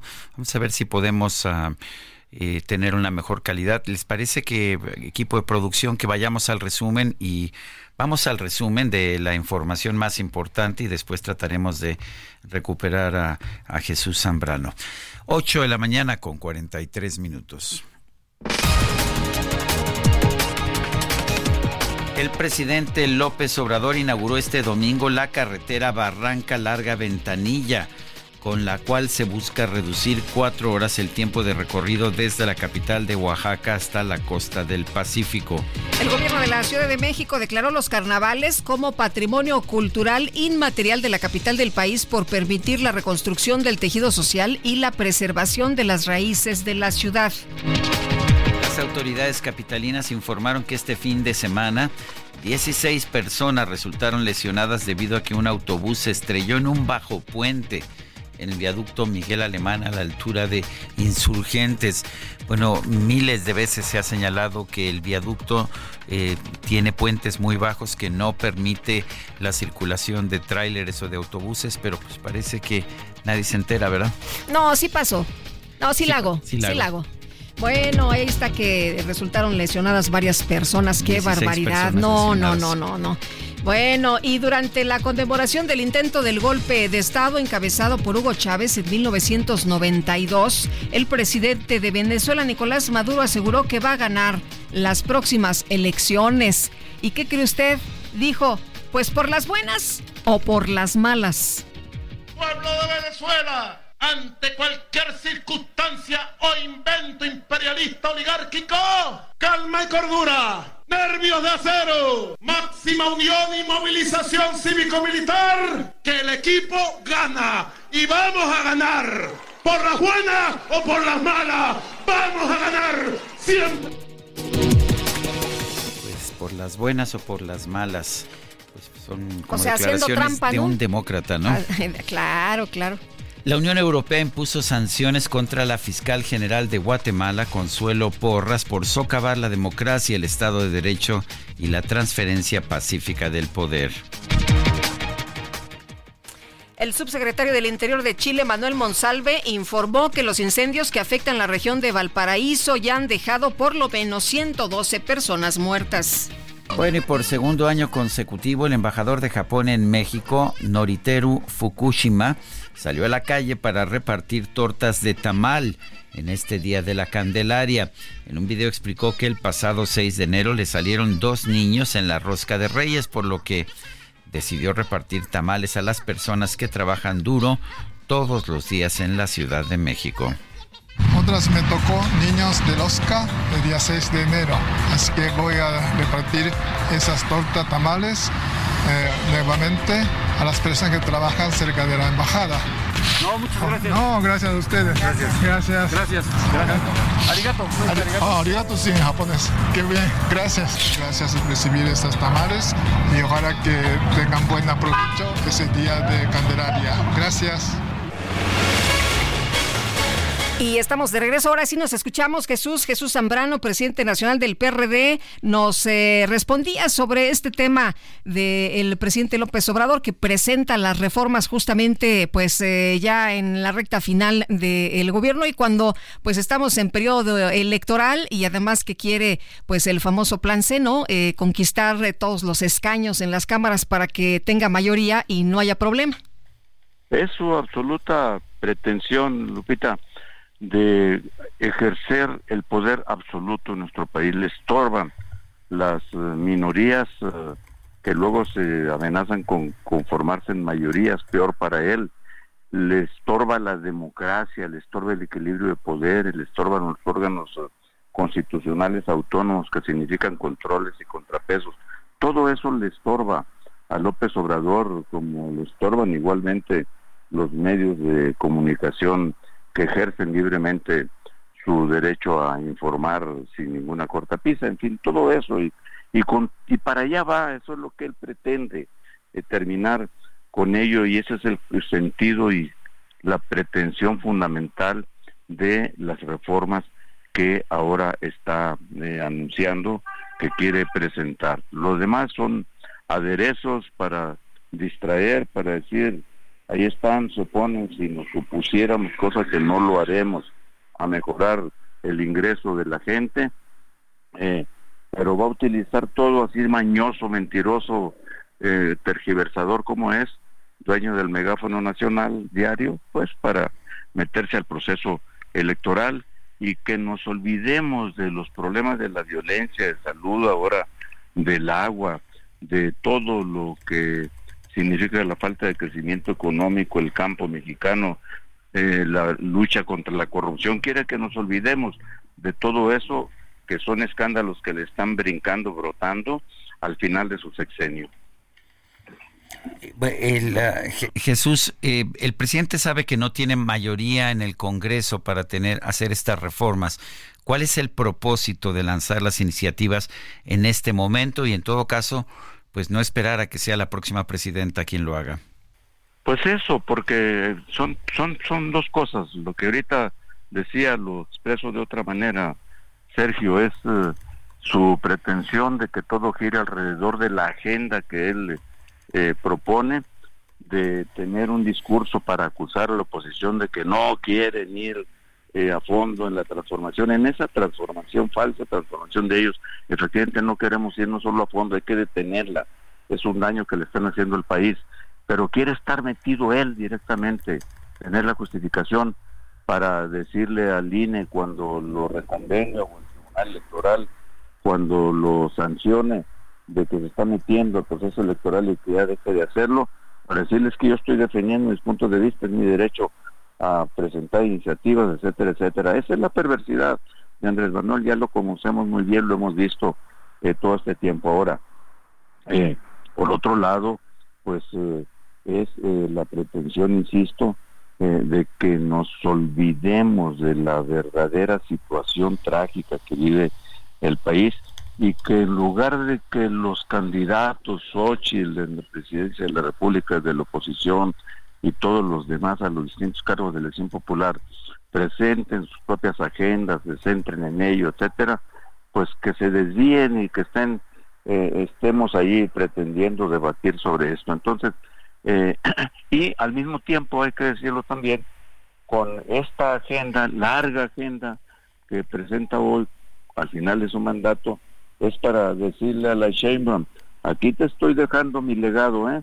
Esta es la línea a seguir, esta es el sentido de la del segundo piso, como ella le ha llamado, de la cuarta transformación. Eh, es decir, quiere continuar su mandato a tras mano si es que se consuma la tragedia de que Sheinbaum gane la presidencia de la República y tengan mayoría como quieren tenerla eh, para reformar la Constitución eh, a partir de las elecciones del 2 de junio para la próxima legislatura y puedan hacer lo que les venga en gana, seguir destrozando el país. Eso es. Muy bien, pues Jesús, muchas gracias por platicar con nosotros como siempre. Muy buenos días. gracias a ti, a ustedes, Lupita. Gracias, Jesús. Bueno, desde Nayarit, la precandidata presidencial de Morena, Claudia Sheinbaum, respaldó el paquete de reformas constitucionales del presidente López Obrador. Carlos Navarro, adelante. Buenos días, Sergio Lupita. Les saludo con gusto a ustedes al auditorio y les comento que desde Ixtlán del Río, Nayarit, la candidata presidencial por la coalición Sigamos Haciendo Historia, Claudia Sheinbaum, respaldó el paquete de reformas que va a presentar el presidente Andrés Manuel López Obrador hoy, 5 de febrero. La ex jefa de gobierno aseguró que con estas propuestas se refleja la esencia del movimiento de la Cuarta Transformación. Escuchemos. Y algunas eh, eh, pues tienen que ver con el fortalecimiento también de las libertades en nuestro país. Entonces, pues es un paquete de reformas constitucionales que fortalecen los derechos, las libertades y la democracia en el país, que es esencia de nuestro proyecto. En este caso, Claudia Sheinbaum destacó las virtudes que probablemente contendrán estas iniciativas de ley. Escuchemos. Pues digamos, hay un paquete de reformas que tiene que ver con los derechos del pueblo de México, que siempre los hemos defendido, eh, las pensiones, que también ya se informó, lo ha informado el presidente. Entonces ahí viene un primer paquete que vamos a ver cómo se desglosa. Comentarle a nuestros radioescuchas que semanas pasadas el presidente adelantó que una de las iniciativas tiene el objetivo de garantizar que trabajadores incorporados al IMSS y al ISTE reciban una pensión digna del 100% del salario previo a jubilarse. Sergio Lupita, la información que les tengo. Carlos Navarro, muchas gracias. Son las 8 con 54 minutos. Nuestro número de WhatsApp para que nos envíe mensajes 55 20 10 96 47. Vamos a una pausa y regresamos.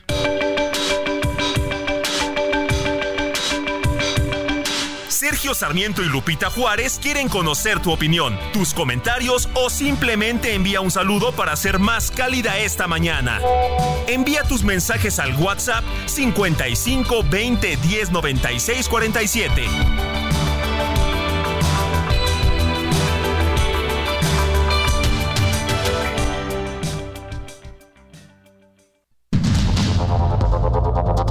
Continuamos con Sergio Sarmiento y Lupita Juárez por el Heraldo Radio.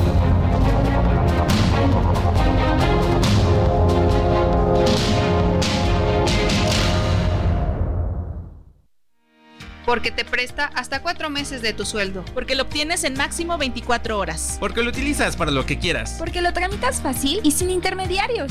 Porque tiene las tasas más bajas del mercado. Porque es tu derecho. Fonacot es el crédito. Fonacot 50 años cumpliendo.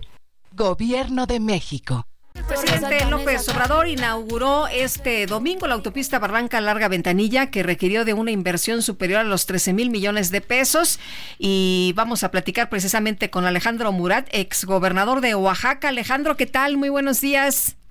Lupita, Sergio, agradecerles esta gran oportunidad. Oye, pues estuviste ahí, el presidente te invitó, cuéntanos, cuéntanos cómo estuvo precisamente este arranque, esta inauguración, pues de, de una obra que ya habíamos platicado, de hecho. Pues sí, mira, primero agradecerle al presidente de la República, al gobernador de Oaxaca, que pues hayan tenido la deferencia de invitarme este, de ser parte de este gran proyecto. Y mira, el mensaje de fondo, Lupita, es que hoy eh, vemos un presidente ocupado en eh, generar equilibrios en el país. Durante muchos años eh, escuchamos de los crecimientos sostenidos del norte, del centro del país, y qué gran noticia que hoy el sureste, con este tipo de proyectos, va a sumarse a ese concierto de desarrollo. Ya Oaxaca es el estado que más crece del país, y me parece que uno de los eh, pues al final faltantes que tenía eh, nuestro país es que el sureste también generara un aporte al desarrollo económico.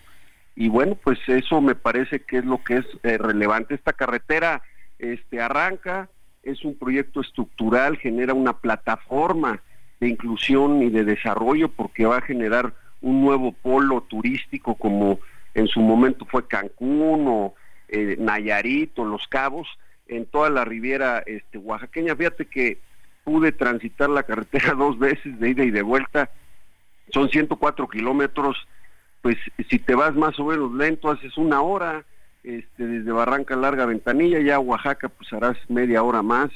Entonces, eh, claramente es un cambio eh, de fondo al, al desarrollo de Oaxaca. Viene eh, lo anunció también el presidente en el 31 de agosto la carretera del Istmo, que son 170 kilómetros, y va a detonar otro gran polo, el polo industrial del corredor interoceánico. Entonces, eh, me parece, eh, Lupita, Sergio, que el gran mensaje que hoy debe estar escuchando México es de que estamos pasando a hechos y que la política económica del presidente López Obrador está dando resultados y también está disminuyendo la pobreza porque estos son canales que permiten que se genere mayor inclusión y equidad, que es al final el objetivo que tenemos eh, todos los que queremos a México. Eh, tú renunciaste al PRI hace poco, ¿te arrepientes? ¿Piensas que hiciste lo correcto? ¿Qué opinas en este momento, ya después de que ha pasado este tiempo? Me siento muy entusiasmado, Sergio. Hoy es tiempo de definiciones. Tenemos que elegir. Y hoy eh, al final eh, el partido en el que milité se alejó de su vocación, se volvió apéndice de un partido de derecha. Y bueno, los que nosotros, los que creemos en que debe haber justicia social, en que México debe de crecer pero de crecer de manera más igual y que debe haber cambios importantes, pues tenemos que elegir. Y yo, Sergio, te diría que hoy me siento eh, muy entusiasmado. He estado ya de manera activa eh, platicando también eh, con la doctora Claudia Sheinbaum. Todos los días se ve mucho más este, sólida, presidencial. Es una mujer con mucha claridad, con método. Y al final lo que yo te diría, Sergio, es que la decisión que tomé es la correcta, porque estoy convencido que esa es la ruta que queremos para México, la que hoy tenemos de mayor equidad, de justicia social y de construir un México en donde haya mayor igualdad. Eh, Alejandro, ¿qué, ¿qué, va a pasar ahora? ¿Tú, tú qué estás buscando ahí en, en Morena? ¿Qué, ¿Qué, vas a hacer? Bueno, sumarme a que gane hoy este pues eh, la candidata Claudia Sheinbaum, ese es mi objetivo y estaré haciendo todos mis esfuerzos y poniendo todas mis capacidades para que nos podamos sumar este y que logremos ese objetivo de consolidar esta transformación. Ahí están los números hoy, fíjate, porque a veces no se dicen las cosas. Eh, hubo este año más de 40 mil millones de dólares en inversión directa, tenemos estabilidad económica, los datos de Coneval, pues ahí están, se ha disminuido la pobreza de manera eh, clara. Eh, me parece que México va en la ruta correcta, así que vamos a consolidar esta nueva etapa. ¿Qué opinas de las reformas constitucionales que el presidente va a presentar hoy? Pues eh, al final eh, me parece eh, importante generar este debate, Sergio. Yo te diría de que hay que decirle a la gente realmente cómo funciona la elección de los ministros. Al final me parece que hay que esperar a escuchar cómo viene el planteamiento del presidente de la República, pero yo lo que te diría es que en un este espacio democrático, en donde al final se presentan propuestas para elegir a los este, ministros, por ejemplo, que es uno de los temas, eh, hay que decirle a la gente que al interior del Senado, por ejemplo, pues el que tiene mucho capacidad de veto, este tema del veto de dejar pasar a alguien o, o quitar a alguien, pues es el presidente de la Comisión de Justicia. Y al final se hacen ciertos cuchupos, Sergio, en donde pues tienes que ir a ganarte el cariño de uno, de dos senadores, por supuesto del presidente del Senado, y eso se habla, eh, y eso lo, lo, lo, identificamos como democracia, bueno, me parece que si también se hace un este esfuerzo en el ámbito este de la elección directa, que es como parece que, que viene la, la, la propuesta con propuestas del Ejecutivo, del Legislativo y del Poder Judicial, puede que se abra un poco más esos este al final cuchupos de poder que se hacen entre varios, que se la deben, porque al final pues así es como sale la votación en las cámaras, ¿no? Entonces, este me parece que hay que analizar, pero pero siempre que se genere un debate, que se genere una reflexión es importante. Y bueno, el tema de las pensiones me parece que ahí este también es relevante, siempre que le vaya mejor a la gente y que tenga mayores ingresos, pues va a ser positivo. Y me parece que, que en términos generales eh, yo te diría Sergio de que veo con muy buenos ojos las propuestas y que hoy este pues en el día de la Constitución sea este sea este gran anuncio. Muy bien, pues como siempre agradecemos Alejandro que platiques con nosotros. Muy buenos días. Gracias Lupita, gracias Sergio por esta gran oportunidad. Bueno, rápidamente la la carretera, la autopista México-Querétaro está bloqueada, esto cerca de la caseta, en la caseta de, de Tepozotlán, bloqueada la México-Querétaro por los transportistas que se están manifestando. En la México-Pachuca están orillados los transportistas, pero no, no se está bloqueando, la autopista. Bueno, pues hace unos días se dio a conocer una investigación periodística que señalaba que el eh, presidente López Obrador pues había tenido relación precisamente en eh, relación con dinero del crimen organizado durante la campaña de 2006 y vamos a platicar con Nicolás Mollinedo, ex chofer de AMLO, eh, también eh, Sergio, actualmente empresario y quien era pues el encargado de la logística. Nico Mollinedo, ¿cómo estás? Qué gusto saludarte, muy buenos días. Muy buenos días, Lupita, el gusto es mío. Buenos días, don Sergio, ¿cómo estamos? Muy bien, don Nico. Bien, pues aquí preguntando qué pasó con esta investigación de eh, pues eh, varios medios que salió de manera simultánea, Nico, en la que te señalan de haber recibido dinero, de haber estado presente eh, incluso pues en estos con líderes del narcotráfico que apoyaron la campaña de López Obrador del 2006. ¿Cómo ves que qué respondes a esto? ¿Estuviste presente? ¿No estuviste presente? ¿Fuiste a Polanco en esta operación que se conoció como Operación Polanco? Buenos días, le digo Lupita, perdón, este sí te hago la observación. Yo la primera vez que sé de esta de esta investigación es el sábado antepasado que me habló Tim Golde y le contesté y me entrevisté con él y este y unas aseveraciones, este nada más este hago la observación que en ninguna en ninguna parte de las tres declaraciones dice que yo estuve en Polanco. Este hablan de otros personajes pero cosa que es completamente falsa. Eh, la persona que hablan ahí, eh, Mauricio Soto, sí fue colaborador mío, este, trabajó en la campaña constitucional de 2006 y la oficina de, eh, de Polanco, yo me presento o llego a esa oficina hasta el 2019, que es cuando tratamos de hacer un partido político más por México, que es Movimiento Mentalista Social, pero ya he oído declaraciones ahí del señor Soto que esa oficina la tiene de no sé si en el 2000 o 2002, es de él de más de 20 años. Yo llego en el 2019 ahí, nada más este como aclaración, no este antes nunca he estado yo ahí y es completamente falso que yo haya participado en otra reunión. Esto se lo dije a Tim en su momento, hizo algunas correcciones Tim porque decía que yo había estado en la campaña de del 12 y el 18 y Mauricio Soto también, cosa que le especifiqué que no, que es público aquí en México, que él participó en el 2006. Hay por ahí notas que dicen que tuvo 18 años con el licenciado Andrés Manuel. Eh, qué cosa es completamente falso, lo pueden colaborar, más ni trabajó porque dicen que trabajó en el gobierno de la ciudad, no trabajó en el gobierno de la ciudad. Él es un empresario que de los medios de comunicación, que ahí es donde lo conozco yo en el 2006 y participa en la campaña constitucional con nosotros. ¿Usted no recibió entonces ah, dinero de, de, nadie que representara el crimen organizado eh, ni en la campaña del 2006 ni en ninguna otra? Así es, pero no nomás de la de la maña o de lo que como se le diga del crimen organizado ni de ningún particular.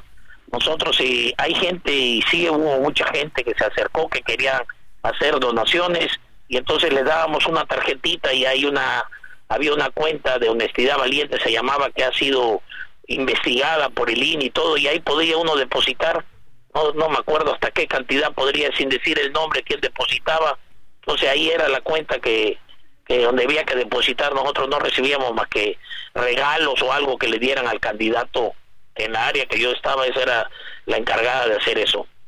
Eh, Nico, en el caso de, de, la investigación, cuando se menciona que hay eh, grabaciones de audio de testigos del cártel de Sinaloa y del círculo cercano del presidente que participaron directamente en, en la entrega, eh, y que pues sí corroboran que hubo financiamiento ilícito.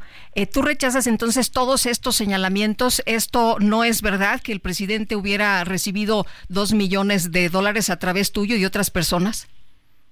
Totalmente, Lupita, yo lo rechazo, es completamente falso que hayamos recibido eso.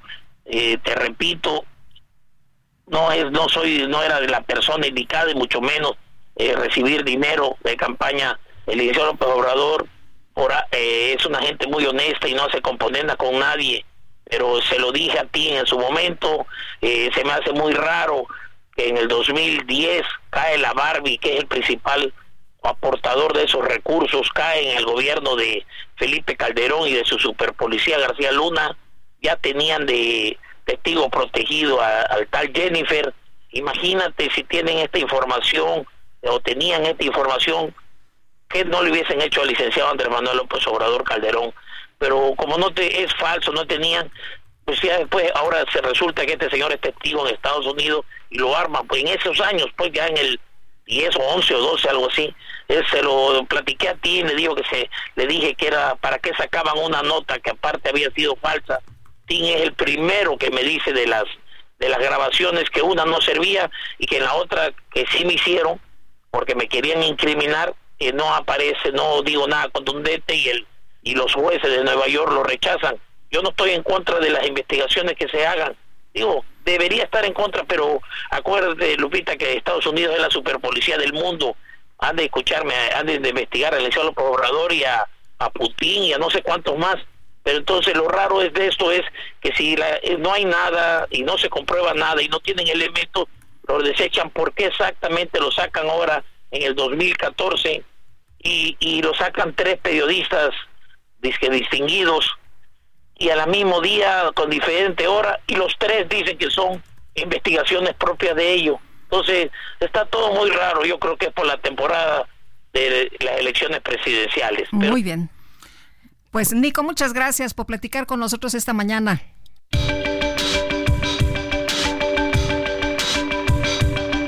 Sergio Sarmiento y Lupita Juárez quieren conocer tu opinión, tus comentarios o simplemente envía un saludo para ser más cálida esta mañana. Envía tus mensajes al WhatsApp 55 20 10 96 47.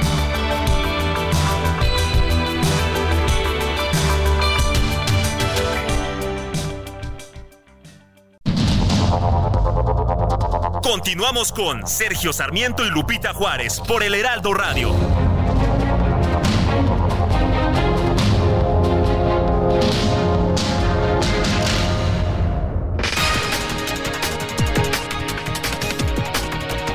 Vamos a un resumen de la información. Está bloqueada la caseta de Tepozotlán de la autopista México-Querétaro con dirección a Querétaro.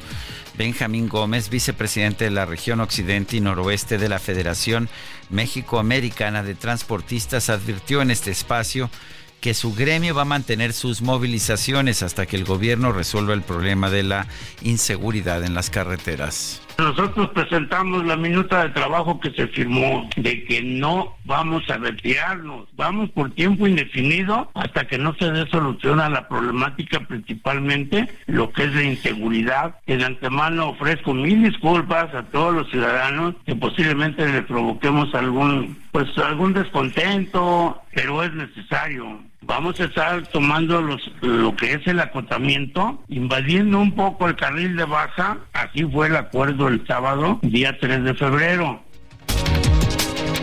Bueno, y Ricardo Anaya, ex candidato presidencial del PAN, denunció que la nueva mexicana de aviación es una ocurrencia del presidente López Obrador que ha generado pérdidas económicas.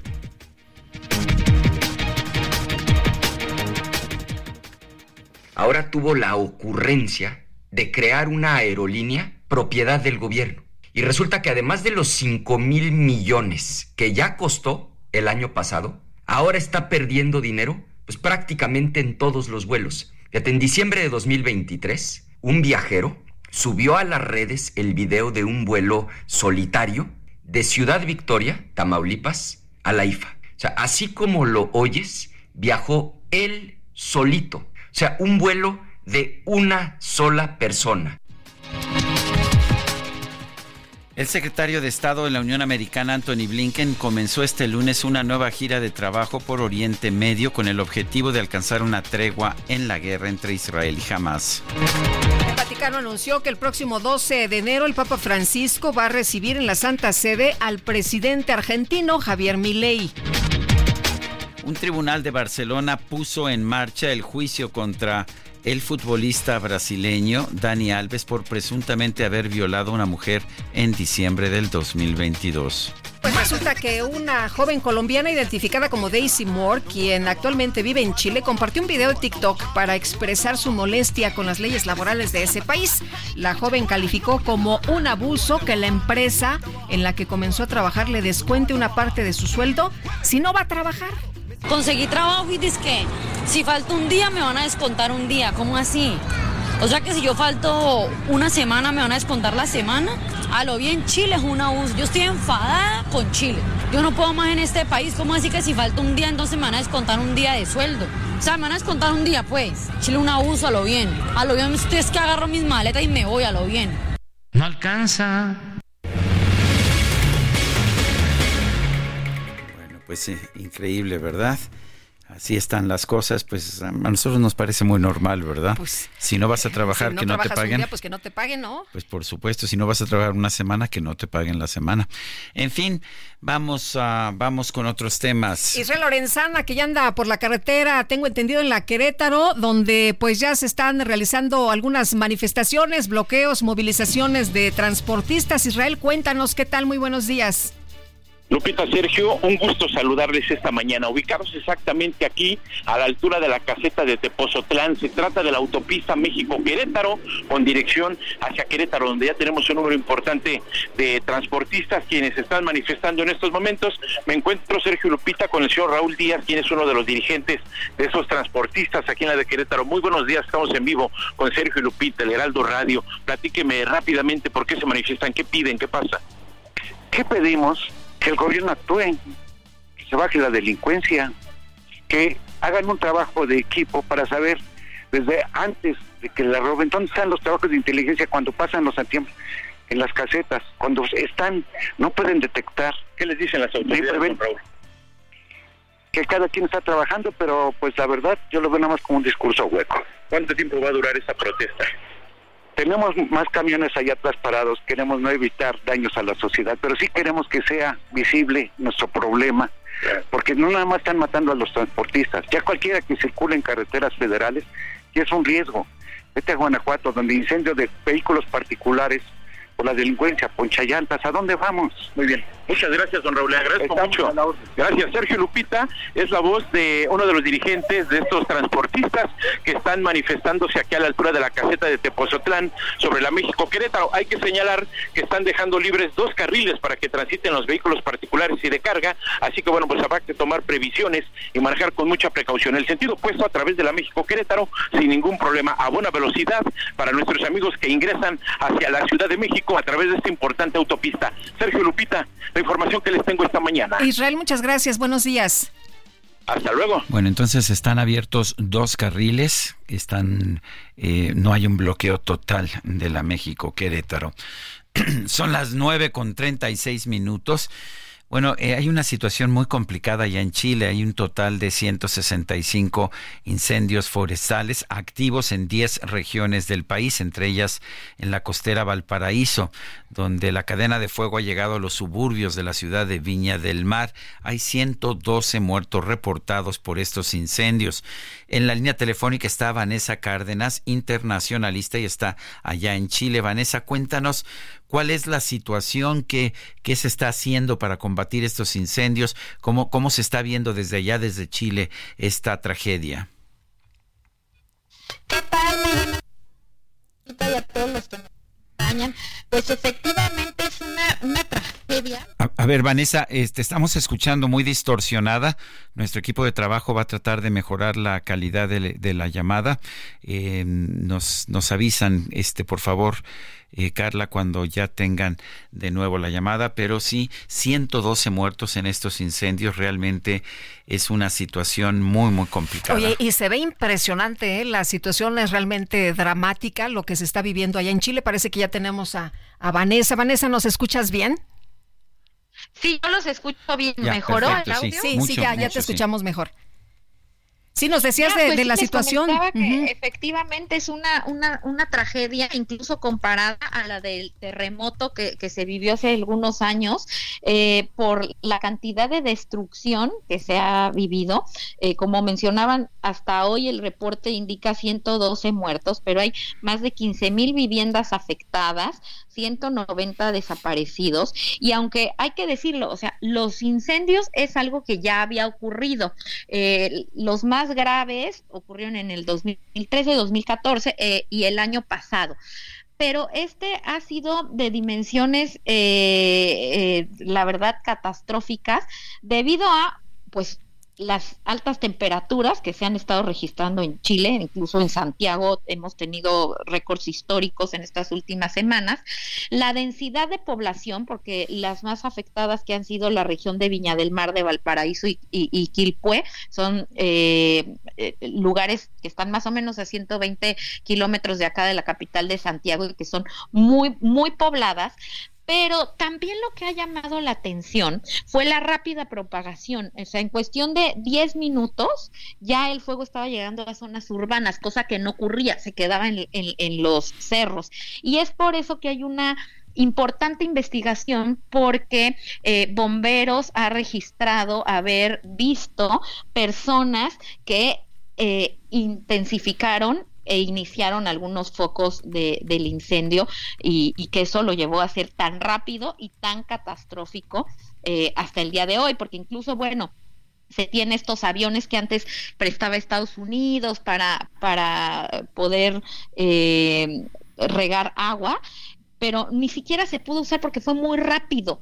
La, la, la, propagación del fuego. No era un problema de no poderlo contener, sino de que los daños ya estaban hechos. Hay algunos focos que siguen, ¿no? Eh, eh, eh, de estos incendios, pero realmente la mayor destrucción fue por este motivo, porque parece que hay un factor humano que, lo incentivó y es por eso que al día de hoy, bueno, tanto lunes y martes, el presidente Gabriel Boric ha decretado duelo nacional y ha dado indicaciones a los cuerpos de seguridad y de investigación para buscar a los responsables de estos incendios.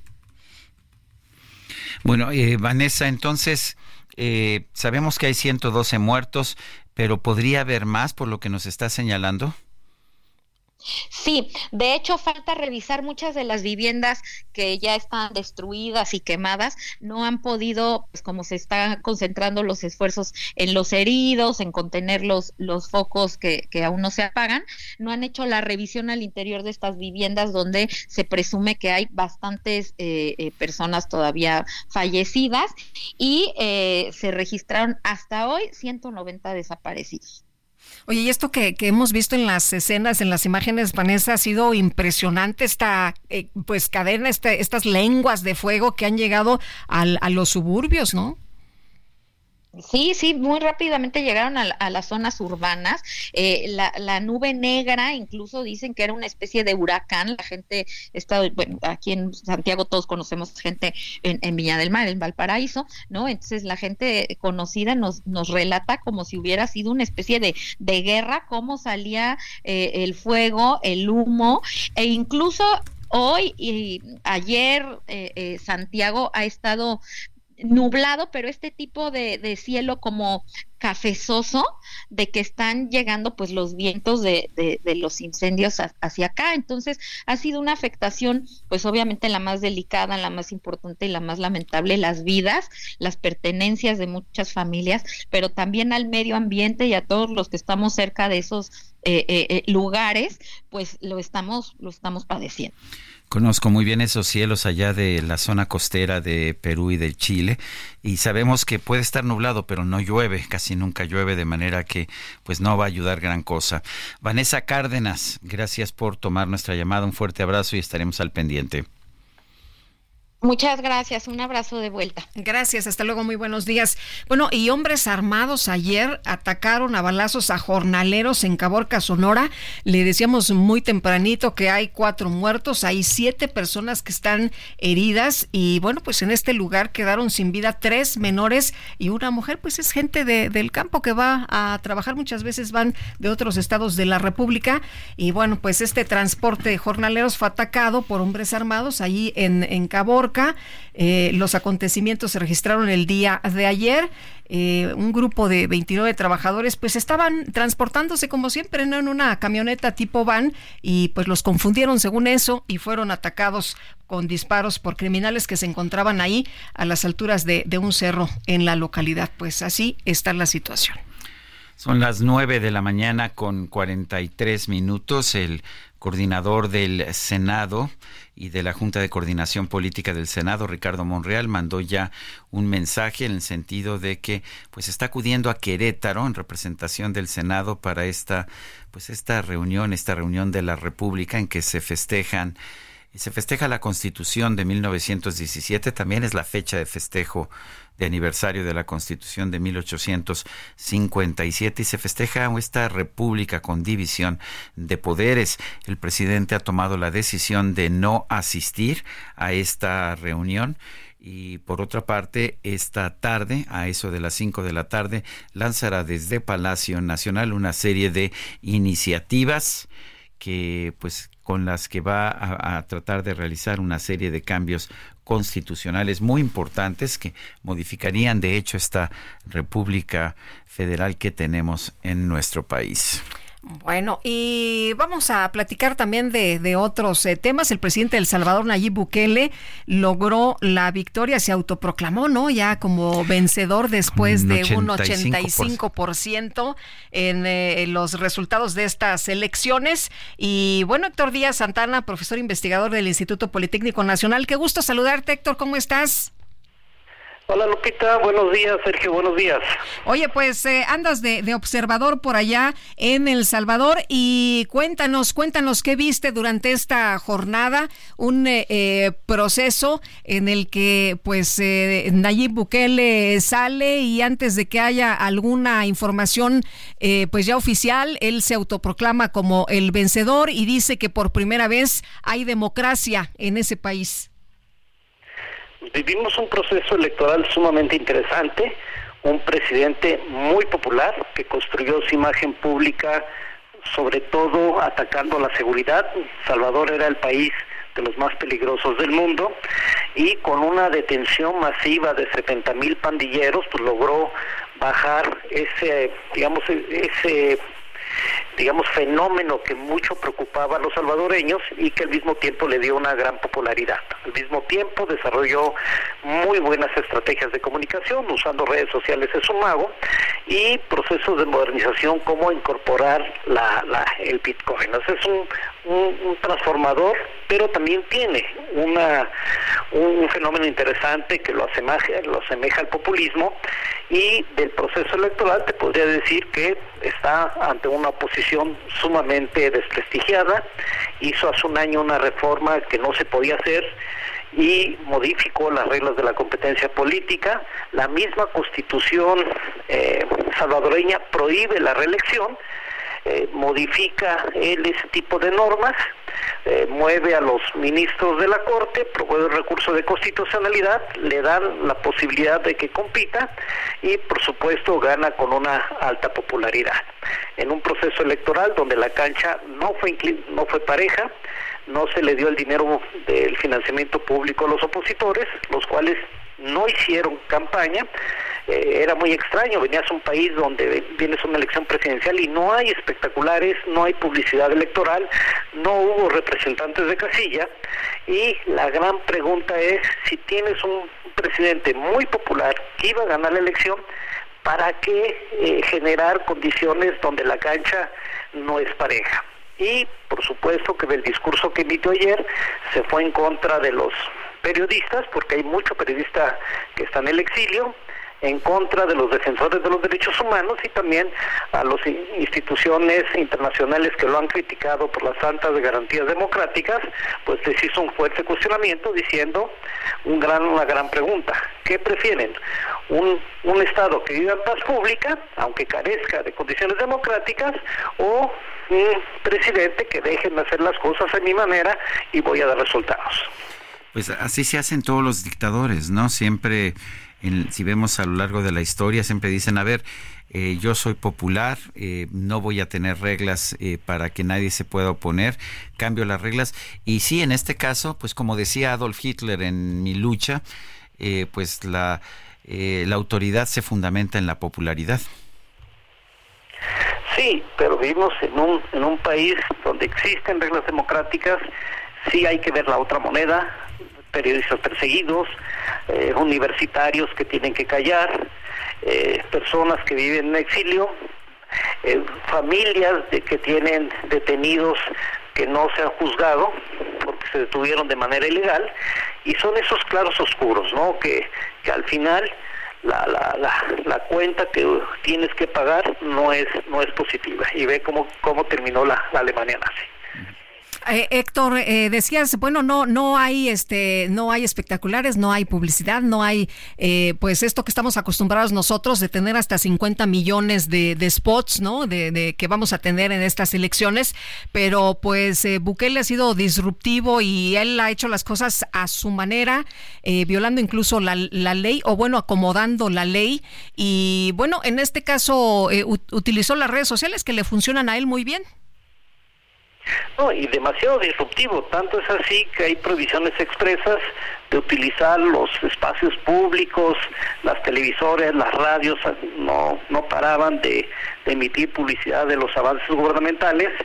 Hace cinco años que también hubo una elección donde ganó en primera vuelta, estaba prohibido hacer manifestaciones públicas, salió a tuitear y por ejemplo el día de ayer a las 3 de la tarde ya estaba convocando rueda de prensa a, digamos a instancias internacionales de medios de comunicación y también existen previsiones expresas. Es decir, sí, es un sistema político que se construye bajo una connotación bastante diferente, donde el populista y se ve los, los, las inclinaciones autoritarias son muy claras. Ahora sí es claro que también ha bajado el, el número de homicidios de una forma dramática en un país eh, cuya principal preocupación era la violencia. Eso es cierto, eso es su principal bandera de que de tener una tasa de homicidios de 10, 12 homicidios diarios, hay días donde no hay un solo homicidio. Hay familias que también agradecen que puedan vivir en comunidades de carácter marginal donde en las noches no se podía transitar, donde tenían, digamos, eh, donde estaban preocupadas por sus hijos, por sus hijas que se iban a regresar y ahora sí no no viven esa esa zozobra y a la población le da pues mayores condiciones de paz social. Hay encuestas, como sabes, eh, Sergio y Lupita, que han preguntado hace 20 años que qué prefieren, gobiernos autoritarios que te garanticen seguridad o gobiernos democráticos, pero vivir en esa incertidumbre de la falta de paz pública. Oye, y bueno, eh, eh, decías este tema de los derechos humanos, no le gusta que lo cuestionen sobre el asunto, pero justo se ha mencionado de la violación a derechos humanos con estas prácticas, ¿no? De, de poner orden, de disminuir la violencia. Sí, eh, pues las, digamos, las áreas vinculadas y responsables de derechos humanos gubernamentales, pues pocas recomendaciones hacen al gobierno. Las instancias o los órganos de la sociedad civil, que aquí hay mucha sociedad civil organizada, pues muchos de sus coordinadores o dirigentes tuvieron que irse al exilio y los pocos que existen, pues viven bajo un régimen de, de persecución y de crítica constante. Muy bien, pues Héctor, muchas gracias por compartir con nosotros lo que has estado viviendo en las últimas horas por allá en El Salvador. Muy buenos días. Buenos días, les agradezco, les mando un fuerte abrazo. Igualmente, muchas gracias. Son las nueve con cincuenta y dos minutos. Vamos a Polanco. Javier Ruiz nos tiene información. Adelante, Javier. Hola, Sergio Lupita, ¿qué tal? Excelente mañana. Y justamente tenemos una fuga de agua potable, justamente en la avenida Molière, a escasos metros del Paseo de la Reforma. Pues los han reportado los vecinos de esta zona de la alcaldía Miguel Hidalgo, que desde las 4 de la madrugada comenzó a salir cientos y cientos de agua Desafortunadamente, pues eh, se han desperdiciado muchos litros.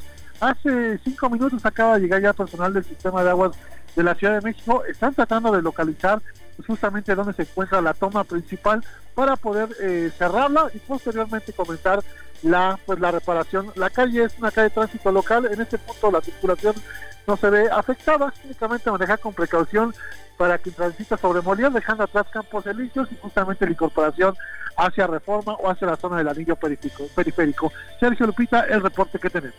Gracias por tu reporte, Javier. Vamos atentos todos los días. Y Gerardo Galicia, que andas en el centro de la ciudad, ¿qué pasa? Cuéntanos. Así es, Lupita, Sergio, excelente mañana, ya con una manifestación y son integrantes del Sindicato Mexicano de Electricistas que están realizando un meeting frente al acceso principal de la Suprema Corte de Justicia de la Nación para mostrar su apoyo al presidente de la República, Andrés Manuel López Obrador, y las reformas constitucionales que se espera sean presentadas este lunes. Por este motivo, se mantiene un, la presencia de elementos de la Policía Capitalina, sin embargo, hay que recordar que este tramo es 100% eh, peatonal, así que la circulación no se ha afectado, el contingente está entre el circuito del Zócalo y la calle calle de Venustiano Carranza sobre la avenida Pino Suárez. Así que a pesar de la manifestación, el avance sigue siendo bastante favorable para nuestros amigos que llegan al centro histórico y van a utilizar avenida 20 de noviembre, Pino Suárez y la calle Venustiano Carranza. No van a tener ningún problema para poder transitar en esta zona. Por lo pronto es el reporte. Nosotros seguimos muy pendientes. Gracias, Gerardo. Hasta luego. Y vamos ahora con Israel Lorenzana, él está ya en la México Querétaro. Israel, adelante.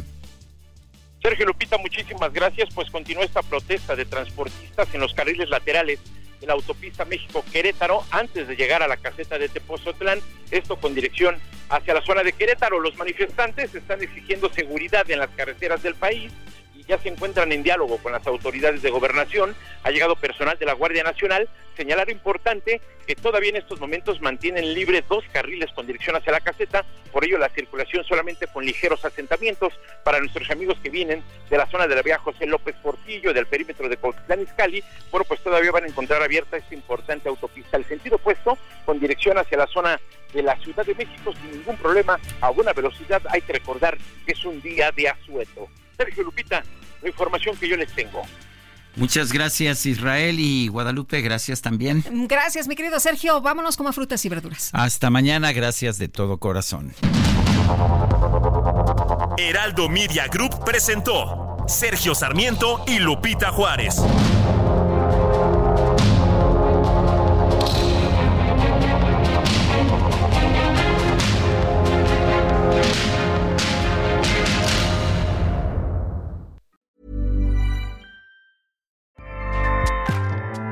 ACAST powers the world's best podcasts. Here's a show that we recommend. The Real Housewives is a guilty pleasure for most, but if you're looking to not feel guilty about that pleasure, tune in to Everything Iconic with me, Danny Pellegrino, where I break down all the messy moments and behind the scenes antics of Bravo's popular franchise. And on Everything Iconic, I also interview celebrity guests like Kelly Ripa, Kiki Palmer, Drew Barrymore, Cameron Diaz, and more about their guilty pleasures, their past work, and so much more. So if you're pop culture obsessed and find yourself watching way too much reality TV like me, tune in to Everything Iconic with Danny Pellegrino wherever you listen to podcasts. ACAST helps creators launch, grow, and monetize their podcasts everywhere. ACAST.com.